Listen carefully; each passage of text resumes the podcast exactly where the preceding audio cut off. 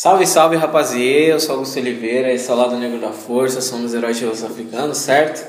E hoje a gente tá aí, né? Dia dos pais, aí vocês já comemoraram com seus papais, com suas mães também. Esse Dia dos Pais aí é importante e tenho dois convidados aí muito especiais, certo? Vou apresentar eles aqui para vocês. Um é o Éder e outro é o remix do Éder, que é o Victor, certo? Um salve aí pra galera. Ah, boa noite, bom dia, boa tarde para quem está ouvindo agora o podcast. É um prazer falar sobre esse tema. É, eu sou o Éder, sou o pai do Vitor, que está aqui do lado, e a gente vai falar um pouco como que é a nossa sinergia e, e como que é ser um pai negro com um filho negro nessa selva de pedra que é São Paulo. É, século XXI, várias coisas, mas antes da gente entrar aí, todos os convidados faço três perguntas aí bem básicas, né? Sobre uma coisa que é. Oh, se apresentar, se esquecendo aí. E aí galera, é, eu sou o Vitor e hoje a gente vai bater um papo aí sobre Dia dos Pais. É nóis. Antes de fazer as perguntas aí, são perguntas muito importantes, que é uma coisa que vocês dois, né? Vamos fazer uma, cada um dá a sua resposta. Uma coisa que vocês acham que é overrated, que é super valorizada aí. Pode ser qualquer coisa. Mas você. É uma pergunta que. É uma pergunta aberta, mas o que você acha super valorizada no sentido. As ah, que as pessoas dão muito valor muito e na verdade não é tudo isso, sabe?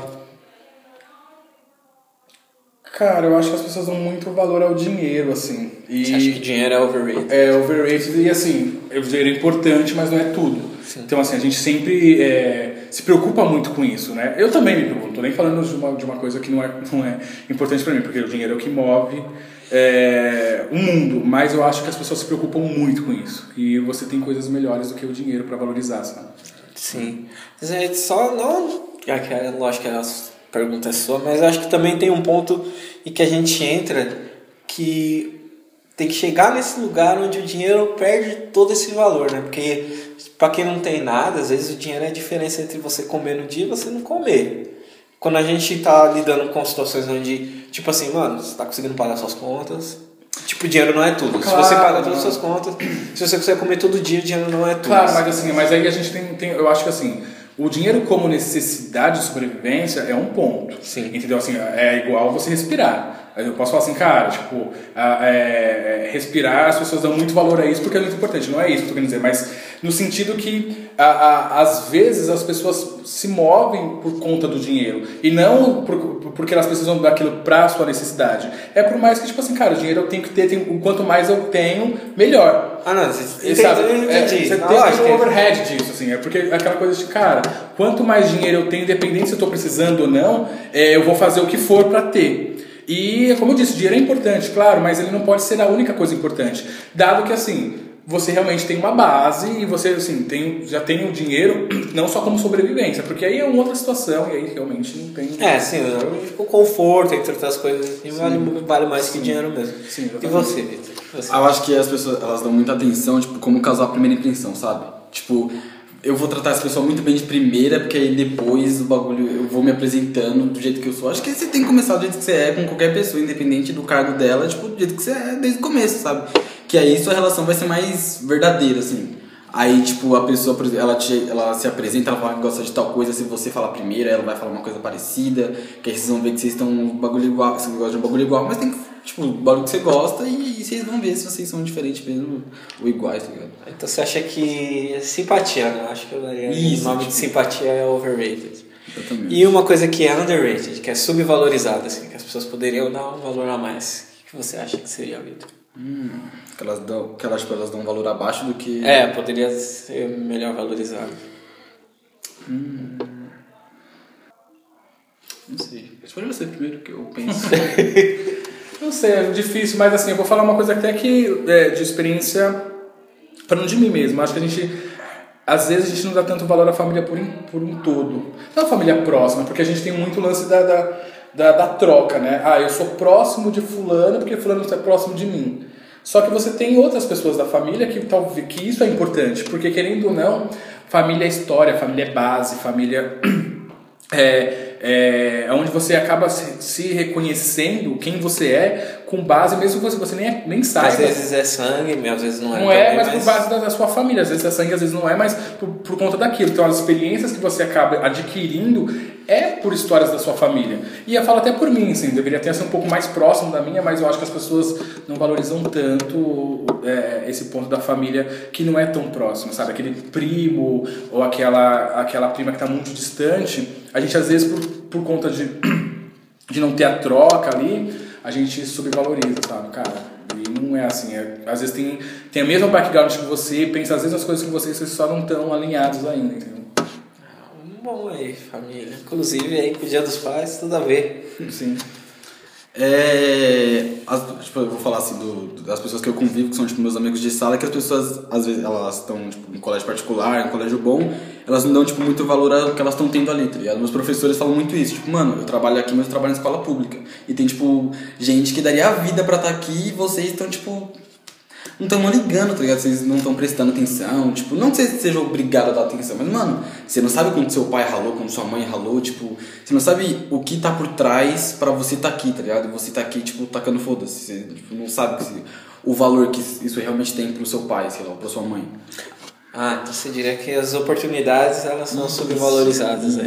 Exatamente. Pô, que um bom ponto.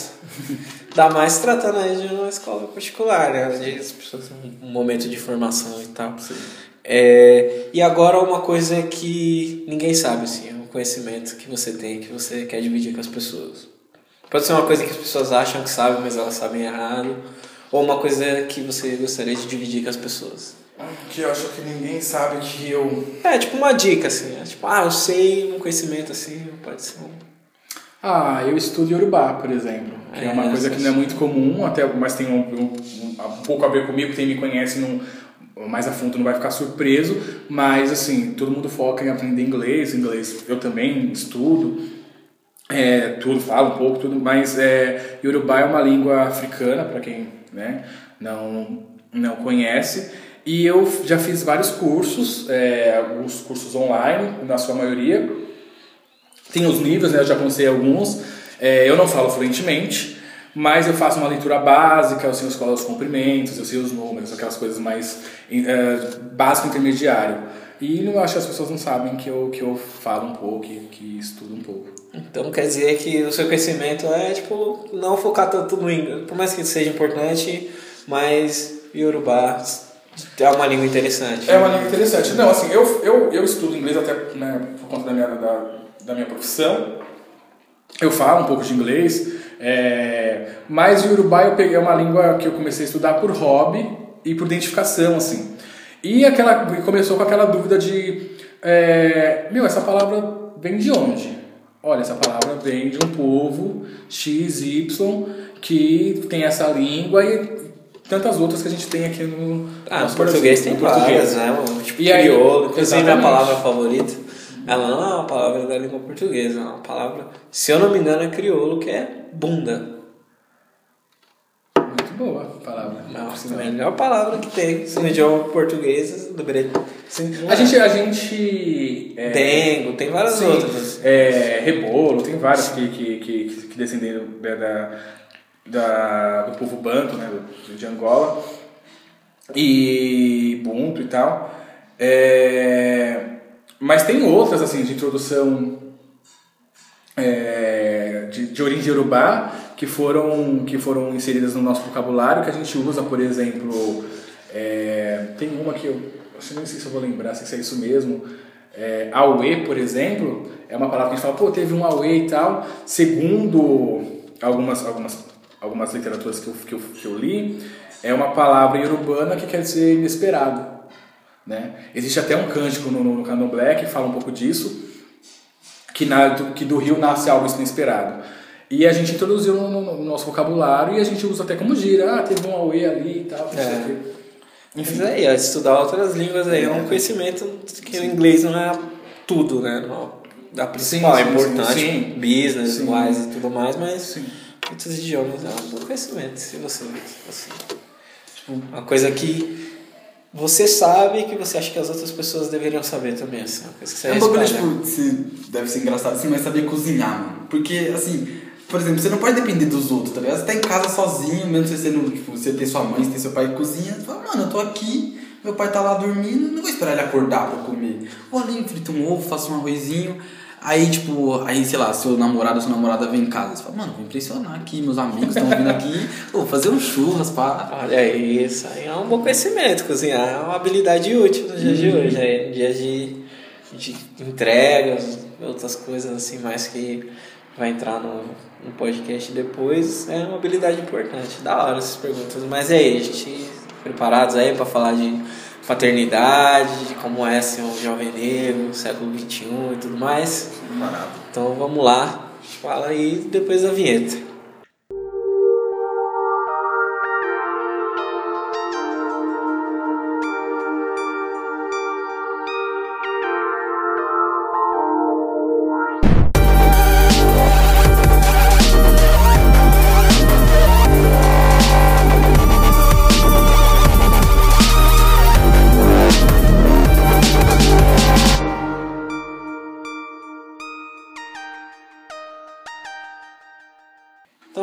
Começar aí com você, né? Com você original, Vitorial Remix. Fala aí, sua idade e com Tá. quantos anos você ficou sabendo que você ia ser pai. É, eu tenho 34 anos, né? Sou pai do Vitor, o Vitor tá com 14 anos. Com 19 para 20 eu, é, eu descobri da, da- do surgimento da possibilidade de ser pai. Era um momento meio extremamente complicado, né? Aquele momento que você está estudando, tá, faculdade e tal. Não foi fácil. É, e eu acho que a paternidade, para o homem, eu posso estar falando uma besteira muito grande, mas a gente, diferente, isso é, um, é, é o meu ponto de vista, né? Assim, diferente da, da mulher, a gente, ele, a gente é mais é, material. Então, a, a, a ideia de, de, de ter uma, uma criança no ventre de, de alguém, você não se realiza como pai. Não é que não se realiza, você não, você não consegue Ah, Eu, eu contextualizar. até entendo porque muitos amigos meus que são pais, eles falam isso, né? Porque o conceito de paternidade ele é alienígena até você ter uma coisa que você consegue comprovar Exatamente. que seu, seu 50% ali tá, tá, tá no mundo já solto, né? Porque o seu corpo ele não se transforma, né? Exatamente. Lógico que você cria uma barriguinha de cerveja, você começa a pegar uns trocadilhos nas piadas sem graça e já ir decorando, seu pai fazia isso e tudo mais, mas você não sente a mudança durante a gestação, né? Lógico que de, dependendo de acordo com a gestação e de acordo com o perfil de, de pai, né? Tem pais que ficam mais próximos da, da a companheiro ou não, da mulher grávida e tal. E tem outros que realmente, tá aqui, ó. Ah, nasceu. Vai lá e faz o Rafik na, na montanha lá e mostra pro mundo realmente, sou o pai agora. Sim, exatamente. E, é, e mesmo os, os pais que ficam até um pouco mais próximos, eu acredito ainda é mais pela com solidariedade à companheira, porque é um momento extremamente complicado, é um momento de muita mudança e tal. E pra mim não foi muito diferente. E assim, eu me senti muito é, pai ao momento que ele estava no meu, nos meus braços. E aí você realiza aquilo, putz, essa, essa coisinha aqui agora depende de mim. E, cara, que foda, porque eu não sei nada. Né? Que eu acho que a primeira coisa que você tem, precisa reconhecer é que ser pai, de primeira, segunda, de terceira viagem, é, é, é aceitar que você não sabe nada. Porque assim, e é uma coisa que eu levo muito até pro dias de hoje. Assim, quando eu, eu tive ciência disso, eu falei, cara, eu sou pai desse guri e eu não sei nada, sabe? Eu não sei, tipo, eu não sei opinar, né? É, tem até um caso bem interessante de como realmente as coisas funcionavam naquela época, que o, o, o Victor, a, a mãe dele não conseguia amamentar. E aí, eu sempre conto essa história pra ele. Uma vez a mãe dele falou assim: Olha, precisa pra trazer leite. É, beleza. Aí eu fui lá, comprei um litro de leite. Levei e deixei lá. Meu, um moleque que mamava, tipo, um litro de leite. O moleque mamava em- pra cacete, em duas em duas horas. Como a gente não morava separados, meu, no outro dia eu cheguei lá, a avó dele, né, tipo, foi falou assim, cara, peraí, você veio aqui, você trouxe um litro de leite. Aí eu fiz uma conta, meu, um litro de leite pra mim dura, tipo, três dias. Pra você, pra você ver como é uma besteira e uma inocência. E aí eu descobri, falei, cara, peraí, eu preciso aprender. É, primeiro que não é só ler. Não. Primeiro que não é esse leite. Não, é, Segundo exatamente, não é assim, não, é, não, exatamente, assim, como você não, você trata de inicialmente um bebê como se fosse um, uma, cri- uma criança ou um adulto. um adulto, assim, depois que você vai aprendendo e assim, isso vai, isso se se- vai vai percorrendo até quando você já está um pouquinho, acha que está um pouquinho mais é, safo e você acaba tendo, você acaba fazendo uns exageros. Você compra um, um sapato, um tênis pro seu filho que ele usa duas vezes. Aí você entende e fala, cara, eu não tô manjando ainda. Porque assim, acho que quando os pais vão se identificar com isso que eu tô falando, você acha um tênis super bacana pro seu filho, ele usa duas vezes, o pé cresce e você tem que dar. Aí você fala, meu, beleza, eu realizei uma vontade minha, mas você não está tendo entendimento realmente do que precisa. Porque se você tivesse, você fala, cara, esse tênis não faz sentido eu comprar agora. Eu posso comprar uma outra coisa, eu posso me dedicar a uma outra coisa, isso não faz sentido. Então, ah, quando ele nasceu, eu comecei a, a entender que eu não manjava de nada e que eu tinha que é, tentar né, buscar informação e tal. Não foi fácil. Só tipo, dizer que, olha, foi super fácil. Foi, tem, tem gente que tira de letra. Tem, é, é, eu acho que quando o filho ele é planejado, é, é tão difícil quanto, mas você está esperando, né, você tem a expectativa que essas coisas vão acontecer. Não, não foi um, um, uma criança planejada, foi uma criança que aconteceu, mas foi muito pro bem. Então isso trouxe alguns tipos de problemas, é, o qual eu falei, então, mas foi isso.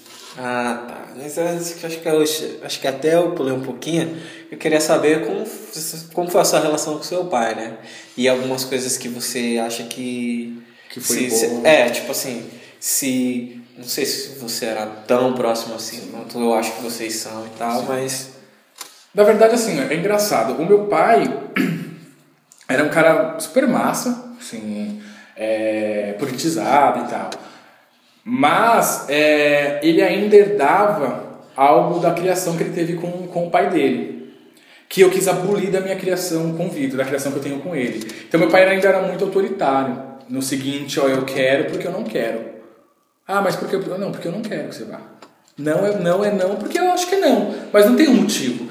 E, a- a- e isso, isso, você não ter esse espaço para dialogar, para colocar a sua linha de pensamento, e até às vezes assim, até, eu, tava até, eu estava até errado em algumas situações, mas não ter o espaço de, de é, explanar o que eu pensava e ouvir um feedback para conseguir entender, é, me você não perceber que você mesmo tá errado. Exatamente, me frustrou muito. Só que isso é, uma, é um clichê mais famoso do mundo. Depois que você tem um filho, você começa a entender algumas, algumas é, é, ações que os seus pais tiveram e você tenta melhorar a comunicação para passar a informação que você quer passar. Por exemplo, meu pai falava: Olha, você não vai nessa balada hoje porque eu não quero que você vai. Eu já tenho uma, uma situação diferente com o Victor. Eu, ó, você não vai nessa balada hoje, ou você não vai para esse lugar porque eu não sei como que é, eu não conheço, e cara, você é um só. Eu não posso errar. Sabe? Isso é muito, ele, ele tem essa eu não posso errar com você, eu não posso falar, eu não posso é, é, me dar o benefício da dúvida se vai ser perigoso, se vai ser ruim, sabe? Então assim, você é a única, a única pessoa que eu tenho e você é muito importante para mim. Tipo, não tem dois de você. Exatamente, eu falo, putz, olha, meu filho foi lá, testei, deu ruim, sabe? Perdi, eu vou fazer outro. Não é assim que funciona. É. Sabe? Então, assim, só que meu pai não deixava isso muito claro. Isso dá uma. Isso dá uma. Um, eu acho que isso passa um um- um- uma, uma questão de afeto que você não está proibindo. Eu, tipo, eu não acho ruim que ele vá se divertir. Sabe? Eu beleza, eu acho, acho da hora até. É, mas o lugar eu não conheço e sempre foi assim, desde quando ele começou a, a sair, assim, ah, pai, olha, com seis anos, olha, eu vou ali na, na quadra do, do prédio do lado para jogar com fulano. Cara, quem vai estar lá? Tipo, ah, vai estar. Então é não. Mas por que não? Porque eu não conheço e a gente tem uma regra, quando eu não conheço é não. Então a gente vai lá, eu vou com você, a gente vai ver, a sua mãe vai, ela vai me dar um feedback de que, como que era esse lugar.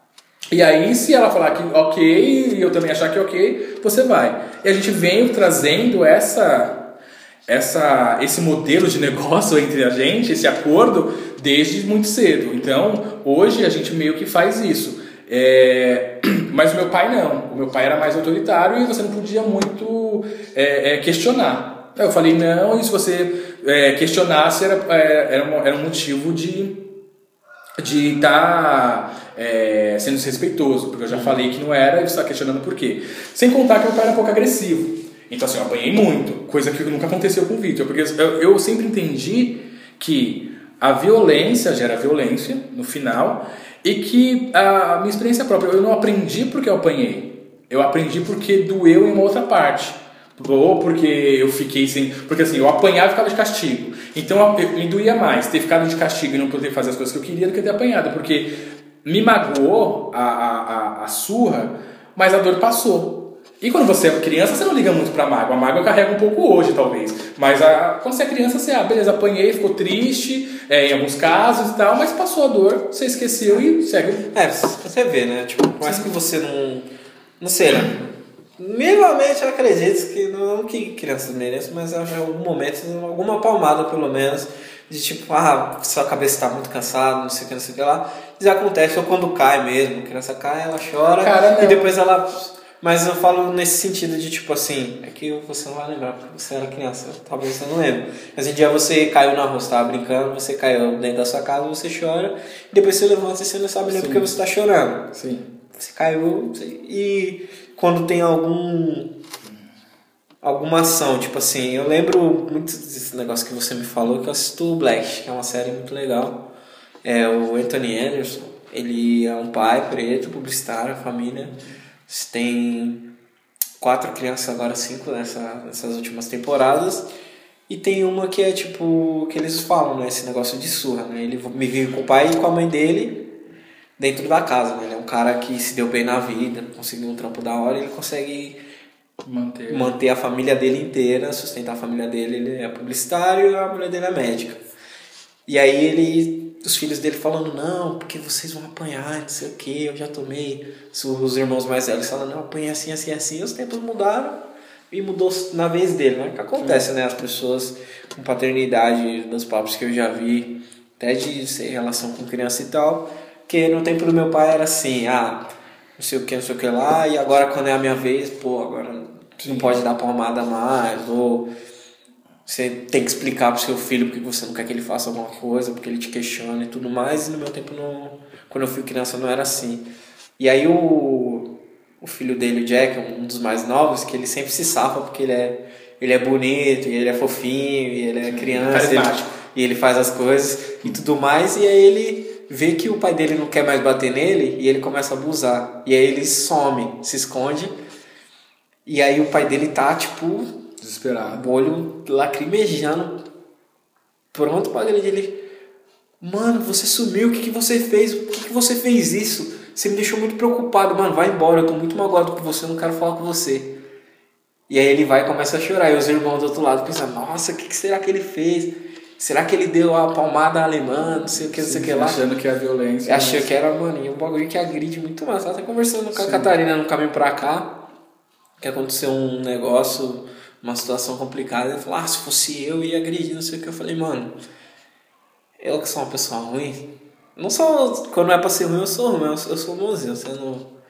Mas quando é pra ser ruim, pra magoar a pessoa, pra machucar uma pessoa, o físico não seja pra machucar, né? mas pra fazer a pessoa entender que ela te magoou, você precisa, às vezes, ela precisa se sentir mal. Sim. Então, para fazer isso, você não precisa encostar na pessoa, você precisa, às vezes, ou você falar, ou você faltar uma palavra para a pessoa, né? às vezes a pessoa quer um, uma palavra e você negar isso para ela, às vezes tem um efeito mais duradouro, né?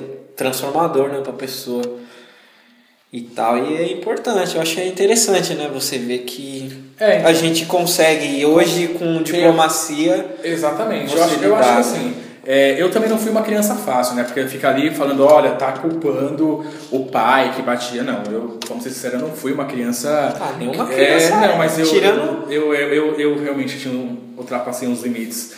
Assim, eu, não, eu nunca fiz nada. Eu tive problema com adolescente com drogas, nada disso, né, com álcool, nada disso.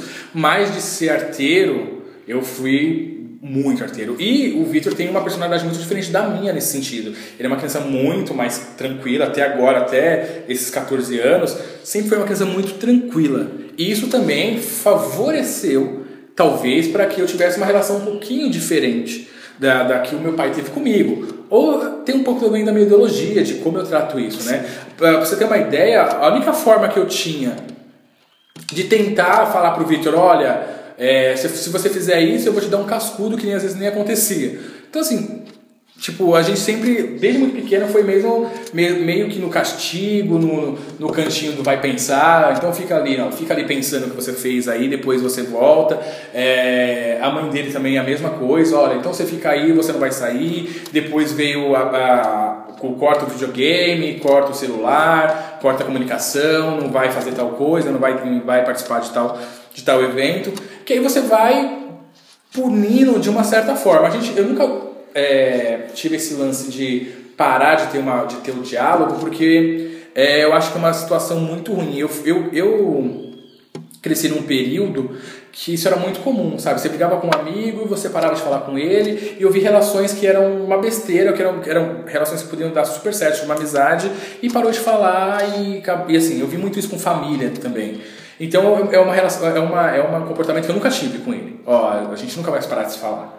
Porque se você. Eu acho que o importante é falar, tem alguma coisa para falar? Me fala, quero, quero ver o seu ponto de vista. E eu vou, e eu vou questionar, falo, cara, não é mas assim. nunca chegou no. Ainda não, né? Você, você tá jovem, você tá comportado, mas ainda não chegou no ponto de tipo, eu não consigo lidar com você agora, preciso pensar e processar essa informação que não, você isso, me magoou. Não, isso aconteceu. Não, lógico que aconteceu com você na sua vida, com alguma pessoa e tudo mais. Que che... querendo ou não, a gente lida com pessoas, chega nesse ponto de tipo se está discutindo, se eu falar alguma coisa agora, vai ser uma coisa que é uma, palavra que não volta, né? Quando a gente fala. Não que seja diferente, eu acho que nada justifica você agredir tanto verbalmente quanto fisicamente uma pessoa, mas a intenção, quando você começa a processar na sua cabeça que aquela discussão não está indo mais para frente de uma maneira construtiva. Por exemplo, ah, pô, você saiu, mano, você sabe que eu fiquei preocupado, que eu magoei com você e tudo mais, não sei o que, não sei o que lá. Aí ele vai. E ainda então, não deu aquela resposta. Você é tão comportado. Aí, não, mas eu acho que não é isso. Eu acho que. Eu é... não consigo lidar com essa informação agora, preciso de tempo para pensar. Então, mas aí que, é, que entra o conjunto, porque a criação de um filho ela, ela é feita em conjunto. E aí a mãe dele é muito próxima, muito mais próxima que eu nisso. Então, é, então talvez ela, nesse processo, ela tenha até sentido mais dores que eu.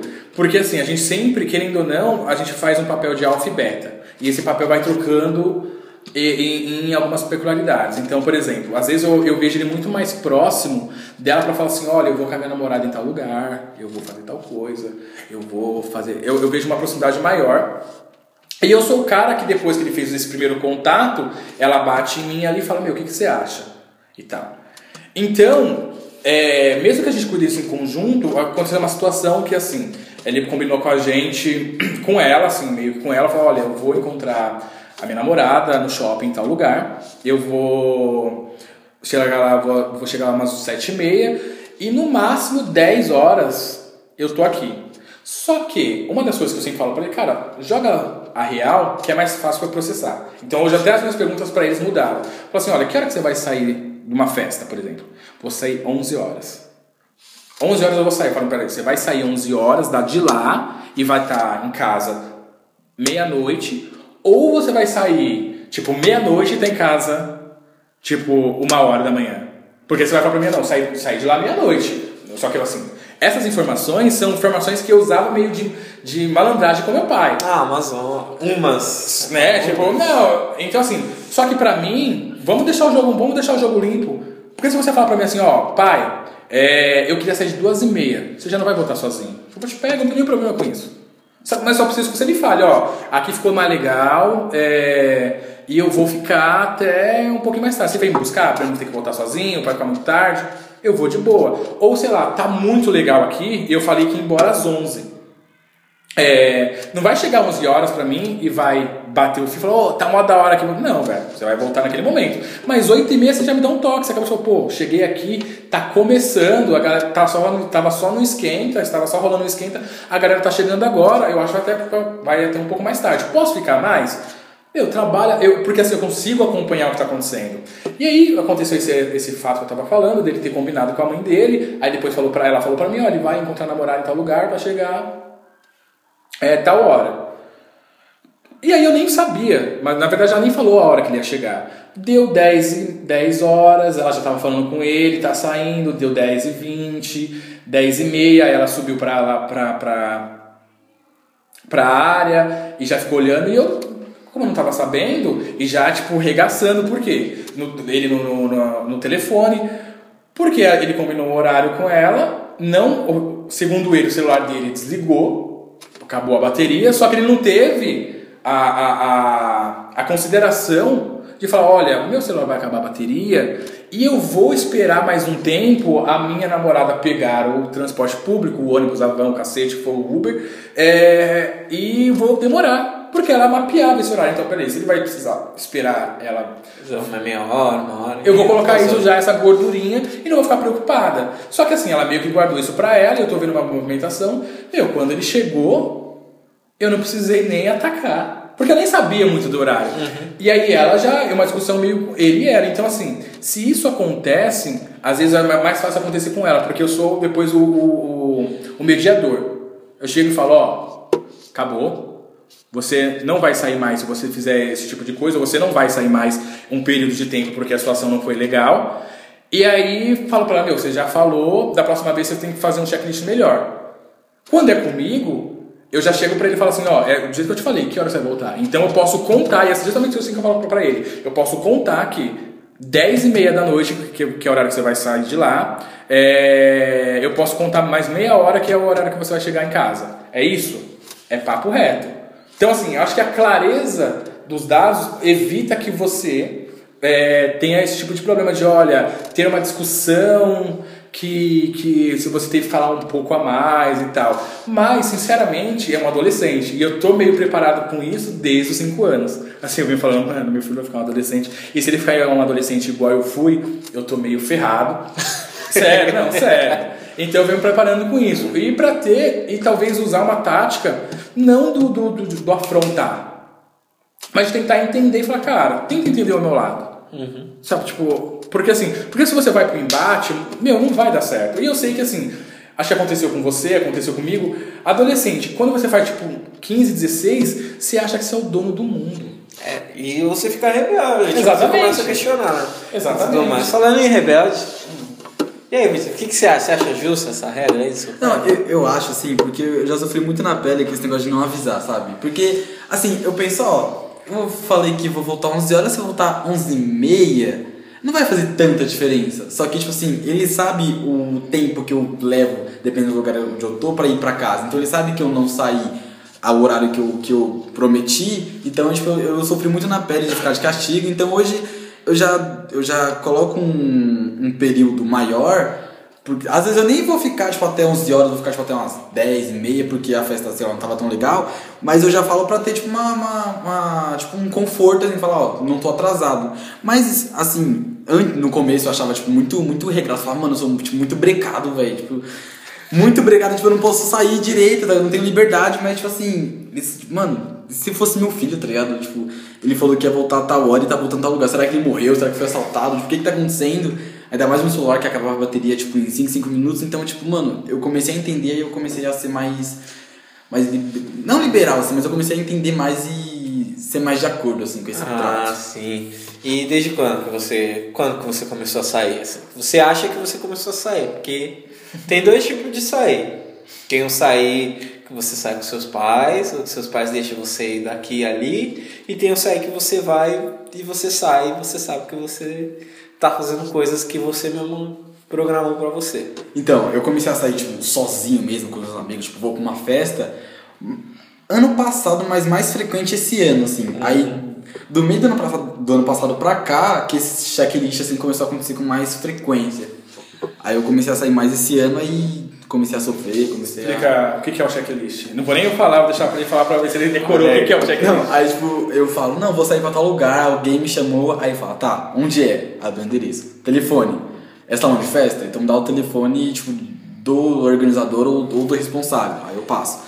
Se é em casa, telefone da casa, telefone do pai, da mãe, quem é? Aí, deixa eu ver, endereço, que horas você volta, que horas começa, que horas você vai sair de casa, como você vai, tipo, de Uber, de ônibus, aí tem. Você vai ter bateria? Tipo, é esse checklist. Sim, e você acha injusto esse checklist? Acho. Às vezes eu acho. Assim. Às vezes eu acho meio. meio. meio. é, que não, é- não precisa tanto, tipo, telefone dos pais, da mãe, de casa e do, tipo, do organizador, acho que não precisa tanto. Acho que assim, você não pode confiar, você não pode botar todas as suas fichas no, no telefone de uma criança ou de um adolescente, não, não dá. Mas se você pegar tipo, só do responsável, só de casa, eu acho que faria mais sentido, sabe? Não precisa ter o checklist inteiro da, da família, assim, de toda a árvore genealógica da pessoa, assim. Mas aí eu vou fazer uma pergunta. Hum. E se você estiver mentindo no telefone que você passou uma pessoa que vai acobertar você? Então, aí. Como que a gente vai fazer para saber se é verdade? Como você vai saber, seu filho? Aí não vai ter Como, como. você né? vai perguntar pro Não, mas Victor? eu acho que até pra quem tá ouvindo. é, Não, não é não. E eu entendo essa questão, eu entendo, tipo, sei lá, porque eu sou, tô me tornando uma pessoa velha. Eu falo, eu já tive a sua idade.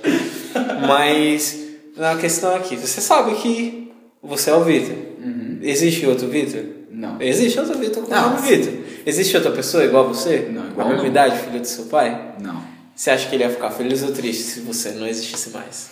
Triste? Bem triste, velho. Então, aí você, você é uma pessoa, você acha que você sabe tudo? Você é uma Não. pessoa que eu vou sair aqui hoje, tá chovendo piano, nenhum piano vai me acertar. Não, aí não. Não. Então, mas- você começa a entender, apesar da sua juventude e tudo mais, mas naquele rolê que você sabe que é a festa da Marcela, não sei o nome dos seus amigos, não vou inventar o nome aqui, que é a festa da Marcela, só que na verdade você falou que vai ficar jogando videogame na casa do Caio e você passou o telefone de alguém X só pra confirmar.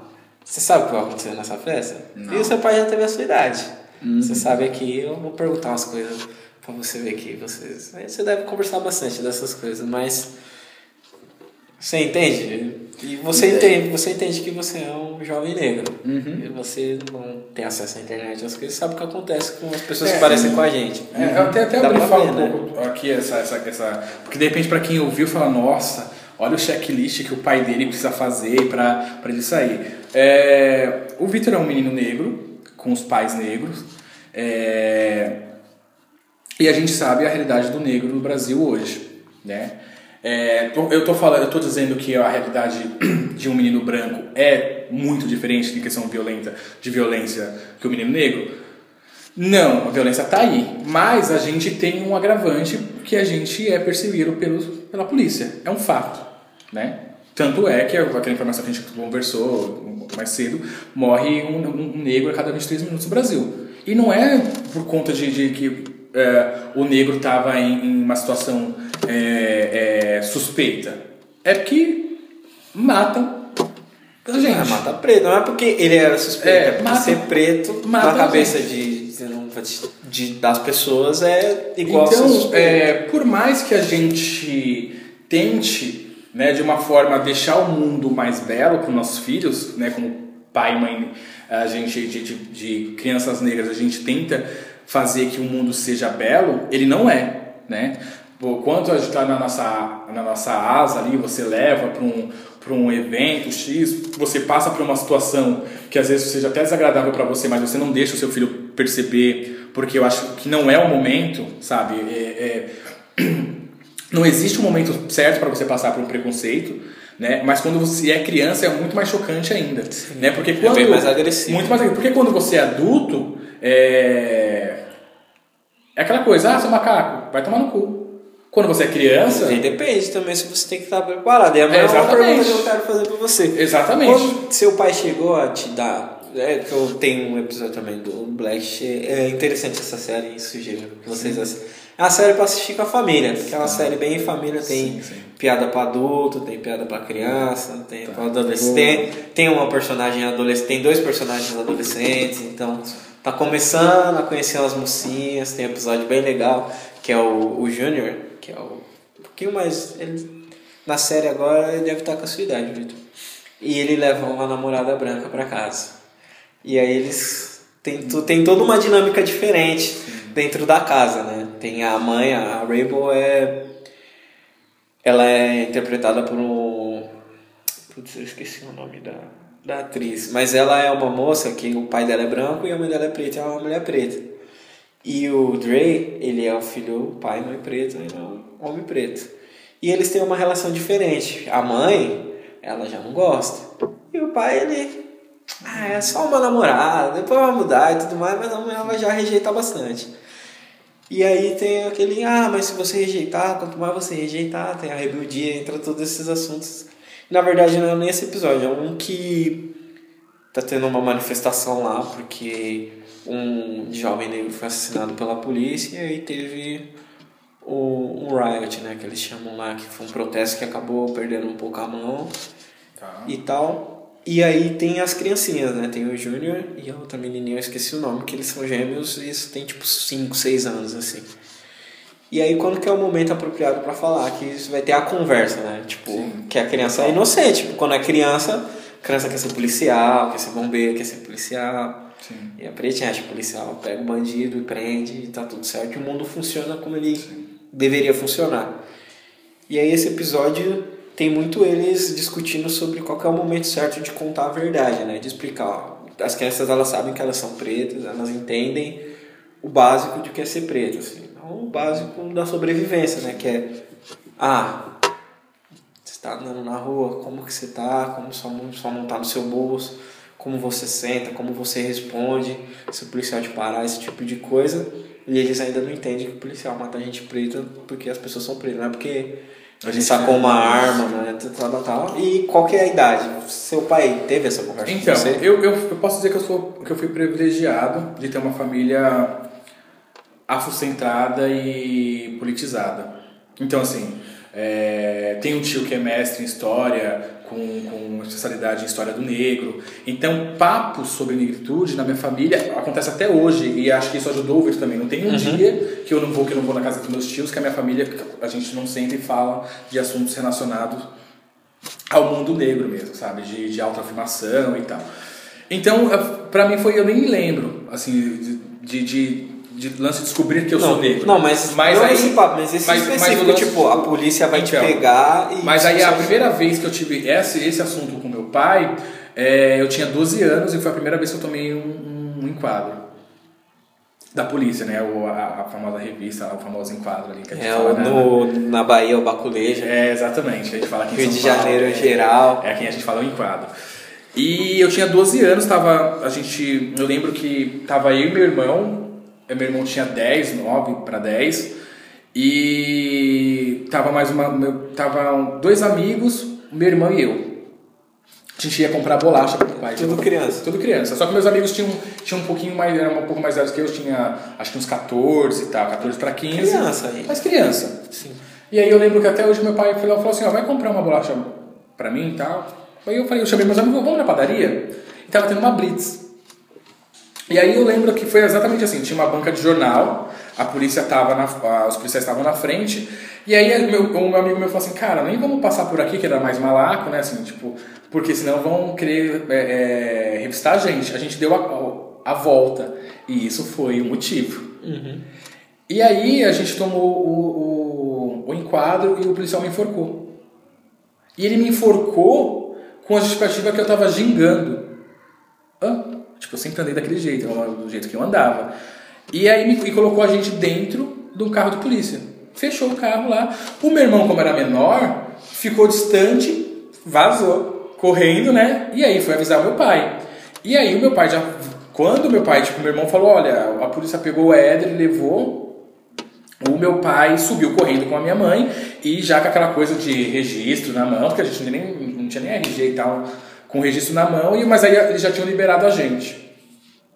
E aí meu pai sentou e explicou, falou, olha, é, eu, eu sei que você não estava. Primeiro assim, você não é culpado de nada, porque você fica com, aquela, com aquele sentimento, cara, o Que eu fiz? Cara, o que, que eu fiz? Tipo, aí meu pai falou, olha, você não é culpado de nada, só que você, assim, a polícia é preconceituosa. Né? É, a, a, a polícia sempre vai achar que você é culpado. Então, assim, eu tenho certeza que você não estava gingando, que você não, tava, que você não falou nada pra ele, mas, assim, o que você tem que lembrar sempre, que é uma coisa que eu sempre falo pro Vitor, que eu sempre vou estar do seu lado. Independente de você estar errado ou não, só preciso que você me fale o que aconteceu de verdade pra eu conseguir te defender. Então assim, se você fiz, se você tivesse pego uma bolacha ou um biscoito lá e tivesse tava no seu bolso, a polícia te pegou, só preciso que você me fale.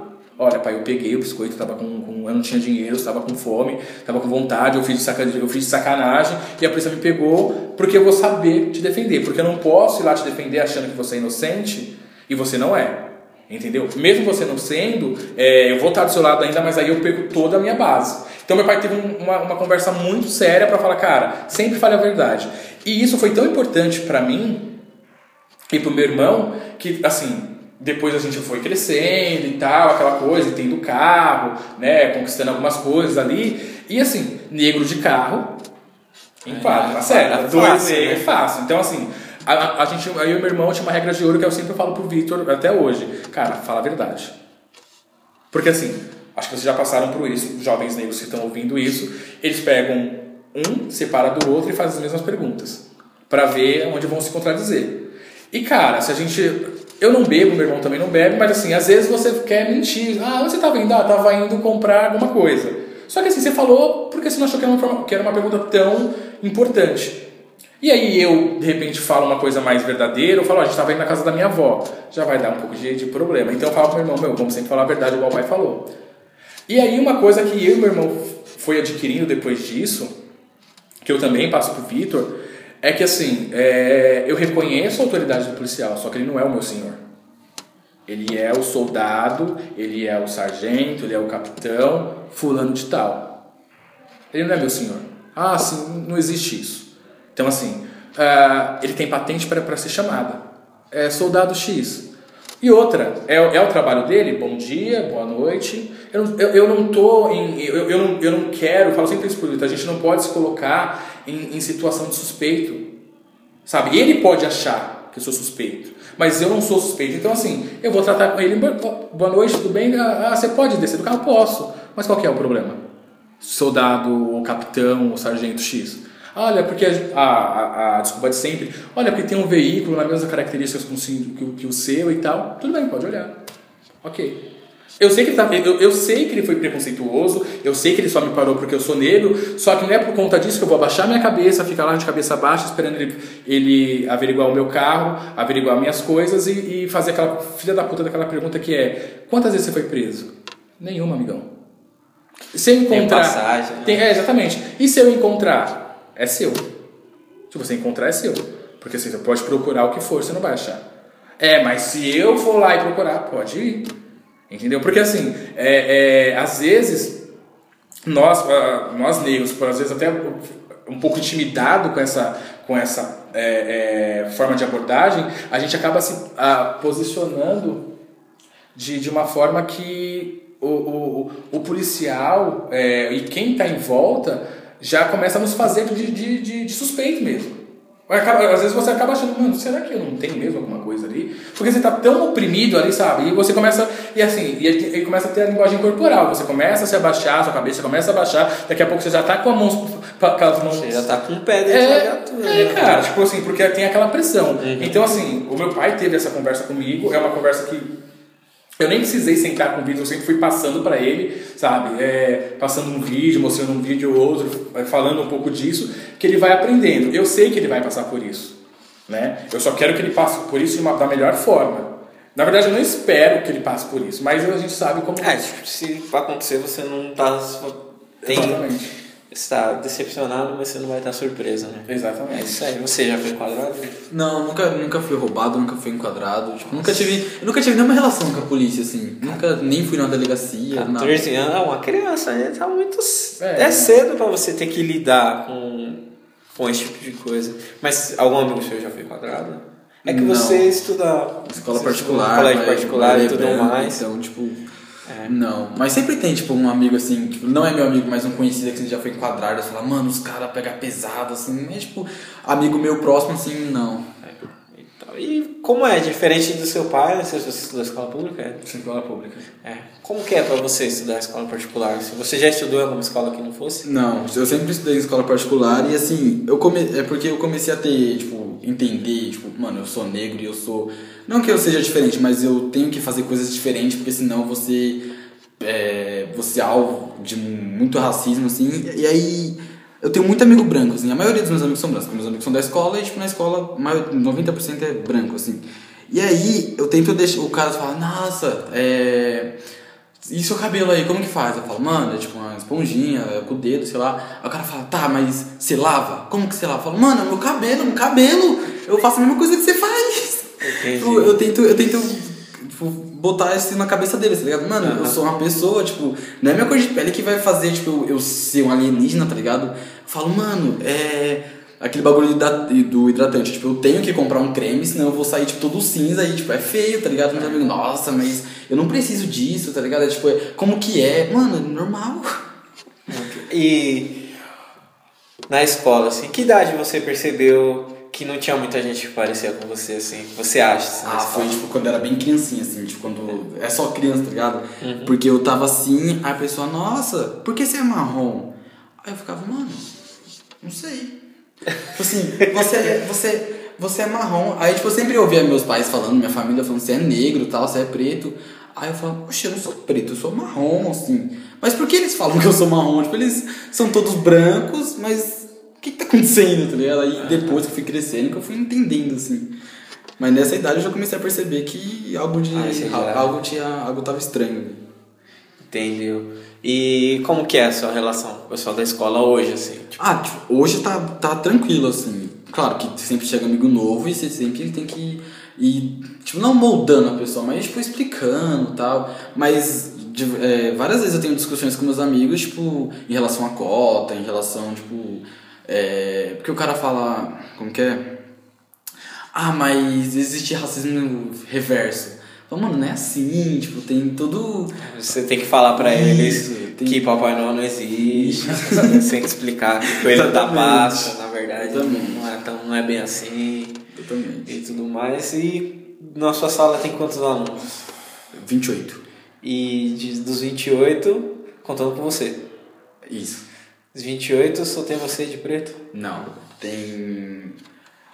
Ó, eu não vou, eu não, eu não vou lembrar de todo mundo, mas chutando alto, tem acho que cinco, quatro ou cinco negros. Assim. Ah, tá. E, e tem tipo quatro ou cinco negros, mas dentro, dentro, esses, dentro desses negros tem sempre aquele que fala, não, eu não sou negro. Tipo assim, é aquele bagulho, quando, quando tá sofrendo racismo, eu não sou negro, mas quando fala, ó, negro tem pica grande que não sei o que, eu falo, não, eu sou preto, que minha família toda é preta, mas Ah. quando vai sofrer racismo mesmo, ele é branco, tá ligado? Ah, tem Ó, um- meu cabelo não é tão crespo assim, tipo, Tem um afroconveniente lá na Isso. sua sala. É, entendi. É bem complicado esse tipo de coisa e tal. E você costuma trazer seus amigos pra, pra cá ou pra. Sim, sim. Tipo, eu sempre saio com eles, às vezes durmo na casa deles, dormem na minha, tipo. Agora não, porque tô morando longe, fica meio difícil, mas a gente sempre faz esses rolês assim, normal. Sim, né? E amigos? Quantos amigos você tem? Assim, que você fala seus. Quantos amigos você tem? Se Amigo, perguntar, você assim, sabe? De verdade, assim, que eu sempre saio, eu tenho tipo uns 12 amigos. Menino, tipo, de menina, assim, uns, umas 10, umas 15. Assim, amigos que eu sempre, eu sempre saio, os, os amigos mais comuns, que eu sempre vejo, assim, com mais frequência. Então você tem 25 amigos. É, tipo assim, que eu, Quantos amigos ele tem de verdade? É, fala aí. É, que eu Quantos vejo- amigos ele tem? é, que eu vejo mais próximo, bem próximo, assim, que vem em casa, que acho que uns quatro ou cinco que eu vejo. que são que estão mais próximos. São amigos É, mesmo, são tem- mesmo. Que a gente tem contato, que, que, é, que as mães se conhecem Uhum. e pode é, é, ligar e falar assim, olha, eu preciso de, um, de uma ajuda com o Vitor aqui. Pra ir buscar ele, É, lugar, exatamente, eu- são poucos. Ah, tá. E agora que você tá começando a namorar, faz quanto tempo que você namora? seis meses. Seis meses? Você acha isso muito ou pouco tempo? Ah, assim, depende. Quando eu olho, tipo, pra ele e pra minha mãe, então, tipo, há 20 anos, eu falo, mano, é muito pouco. Mas quando eu, tipo, eu vejo, assim, pra alguns relacionamentos da minha idade, que, tipo, não passam de 3 meses, eu falo, mano, já é um tempinho, assim, sabe? Ah, você acha bastante tempo. É. Dos seus amigos, quantos deles namoram, você acha? Então, eu tenho um casal de amigos que namora. Porque, assim, foi muito, muito estranho. No começo do ano, tipo, tinha uns sete casais, assim. Aí foi acabando um. Ah, beleza. Não, acabou um. Aí acabou outro, aí foi acabando, acabando, acabando. Aí agora só tem dois. Só tem, só tem, Sumiram. esse, só tem esse casal. É. Entendi. E quando que você começou, assim, a, a ficar com as meninas e tal? Ah, faz tipo uns dois anos, assim. Dois anos? Que eu comecei a beijar, aí comecei a flertar tal, chamar as menininhas. Já faz uns dois anos. E você, você começou quando? Quantos anos? Eu? É. Então, eu, eu comecei cedo, né? Comecei cedinho, assim. Eu, eu- uns- é que assim, o meu convívio de, de, de amizade, as brincadeiras já eram propícias, sabe? A, Ah, não tinha internet também. Não, mas assim, por exemplo, eu lembro, sei lá, com a gente com 10 anos, tinha uma brincadeira que a gente fazer, que, que nós, nossos Que amigos era sala da faziam. missa, essas coisas. Que era parecido, mas era tipo assim, cada menina. Olha que, olha que besteira, cada menina tinha uma garrafa. A Catarina entrou na hora de. É, cada menina tinha uma garrafa e os meninos tinham que jogar uma pedra para derrubar a garrafa. E se derrubasse a garrafa da, da- da- com o nome da menina, você dava um beijo de 10 segundos. E isso com 9, 10 anos. Depois o inverso. Os meninos... Então era, era uma vila onde eu morei que era, tinha, tinha uma, um lance bem forte de, de, de olha, fulano já tá namorando com você. Já era o clima de azaração. assim. É, já tava bem forte. Então foi fácil, sabe? Sim. Assim, é, Mas você... se desenvolver, assim, sabe? Ah, com 9, 10 mas você sabia o que que você tava... Tipo, lógico que com 9 anos a gente tem uma Tem ideia. tem uma ideia. Não, mas assim, lógico, você sabe, você não entende ideia, o que, que é mas- da hora beijar. É, mas assim, mas você já vai criando uma certa malícia, né? Então assim, é diferente quando você começa um pouco mais, não é que é diferente, mas quando você começa um pouco mais tarde, você vai criando essa malícia do período que você começou pra frente. Uhum. Quando você começa um pouco mais novo, é, essa malícia vai vai sendo mais próxima de você mais cedo. Mas isso não é bom, né? Porque parece que eu tô falando isso, não, parece que eu fui super descolado. Não, isso não é bom. Porque a maioria desses meus amigos e dessas minhas amigas tiveram filhos super cedo. É, eu também tive filhos super cedo, eu tava, tava 19 para 20. Então isso é um reflexo do, do que aconteceu. Porque, sinceramente, com 10, 11 anos, você tinha que estar brincando de... de, de, de, Beijinho. de, né, acho que nem de beijinho, você tá brincando mesmo, fazendo outras coisas. Então, assim, é, isso não foi uma- algo bom, né? No final, no final das contas, é, amigos e amigas tiveram é, filho precocemente por conta disso. Sim, aí, se você for pensar também, né, da, da sua época, que eu peguei um pouquinho, assim, um pouquinho mais velho que eu e tal, a gente não tinha uma linha de diálogo tão fácil em relação à intimidade, né, que a gente fala. Tipo assim, ah, seu pai, ele foi, teve a sua idade, também teve a idade do Victor, também teve a minha, tipo, tem uma hora que começa a conhecer, ter mais curiosidade sobre o corpo, se tocar e tal. E aí não entende, né? Tipo, ah, precisa usar preservativo, essas coisas. Seu pai chegou a falar sobre isso com você? Então, meu pai era mais secão, mas a minha mãe era muito aberta, sabe? Era, era muito é, fluida nesse assunto. Então minha mãe chamava mesmo, olha, tá usando camisinha, é... Minha mãe, ela, ela trouxe um livro de, de doenças venéreas, sabe? Então aí eu, eu não quis entender se com esse livro ela queria amedrontar a gente ou educar. Porque assim, era um livro que tinha as piores doenças nos estágios mais fodas. candidíase. É, no estágio, Tava- tipo... A piroca toda desconstruída, já, É, tipo, deteriorado. canto duro, todas essas doenças eu aprendi muito cedo. Porque você pega uma criança de 12 anos, aí os seus pais deixam um livro lá, olha, esse livro aqui é de doença venérea. E era um livro de. Sério, era um livro. Eu tive É. aquelas, aquelas revistas de médico mesmo, assim. Exatamente, E aqueles técnico. livros que eram bem. E aí mostra, aí mostra a imagem Fotos, e aí é, é, é, coloca uma tarja no, no olho da, da pessoa. da pessoa Nossa. e tal. E aí, cara, eu olhava ali, era o estágio, tipo, terminal, tipo, do, do órgão era, genital. falou, não vai usar mais. Não vai usar mais, porque assim, era, é, não era fácil. Mas assim, lógico, não, é, não, é, não foi por conta disso, porque eu deixei de fazer qualquer uma outra. Mas assim, deu, deu uma assustada. Então minha mãe era muito, muito flexível nisso. De falar, tipo, minha mãe era tão flexível que eu lembro que uma vez eu levei uma namorada pra casa e minha mãe, aquele, sabe aquele período, pô, meus pais vão sair, vem aqui e tal. E aí chegou, a minha mãe, na madrugada, minha mãe chegou com a amiga. E a menina tava lá em casa, tudo tal, e, eu, e já tava meio que na hora dela ir, aí eu levei, né? Ela falou, ah, mãe, eu tô levando, tal, não sei o que. Essa menina é minha amiga até hoje, aliás, a gente é amigo de verdade, isso faz uns 20 anos. E aí fui levar essa minha amiga, tal, essa menina que tava saindo na época. Quando eu voltei, a minha mãe falou assim, meu, você não sabe, a sua tia tava reclamando comigo aqui porque eu deixei você com, com a menina. Eu falei, mas por quê? Não, porque ela acha que é um desrespeito você ficar com, com a menina aqui dentro de casa. Mas só que eu expliquei pra ela que assim, eu prefiro que você fique aqui porque você fique na rua. Porque são, são duas horas da manhã, você tá fazendo o que na rua agora lá, tipo, de madrugada. E aqui você tá. Eu não sei o que vocês fizeram, mas pelo que eu vi, eu cheguei, vocês estavam assistindo um filme aqui. E eu sei que você tá aqui. Agora você foi levada, você já, você foi levada, você já voltou. Então, assim, pra você ver o nível de é, é, flexibilidade que a minha mãe tinha, Uhum. sabe? Era muito flexível e muito transparente, sabe? Pra esse lance, não, não era um tabu, sabe? Tipo, então, eu- quando eu vejo uma proximidade dele com a mãe, em falar algumas coisas, eu até me identifico em tudo, porque eu também era mais maleável com a, com a minha mãe. A gente fala de tudo, a gente tem uma sinergia ótima e tal, mas, assim, algumas vezes eu vejo ele muito mais confortável em falar com a mãe dele e eu não vejo problema nisso, não, sabe? Porque até porque, tem, até porque assim, se for pra falar de mulher, é melhor falar com ela que comigo. Porque quem entende de mulher mesmo é ela, É, que é mulher, né? Eu só acho que tô acertando as coisas, entendeu? Então, E tal. E você aí, quando você deu seu primeiro beijo, você contou pra sua mãe ou pra seu pai? Você não contou pra ninguém? Não contei pra ninguém. Contei pros meus amigos, né? Que tem, tem toda aquela história. E aí, como foi? Ela beija bem e tal. Mas meus pais eu não contei, não. Você beija bem, ela nunca- beijou na boca. Tem vários que nunca tiveram beijado. É, então, mas ela beija bem. né? Então, não, eu peguei aquela ali, tipo... Ah, mas e aí, beija bem? Mas, assim, não contei. Contei só pros amigos e foi indo. Ah, tá. E aí, mas você.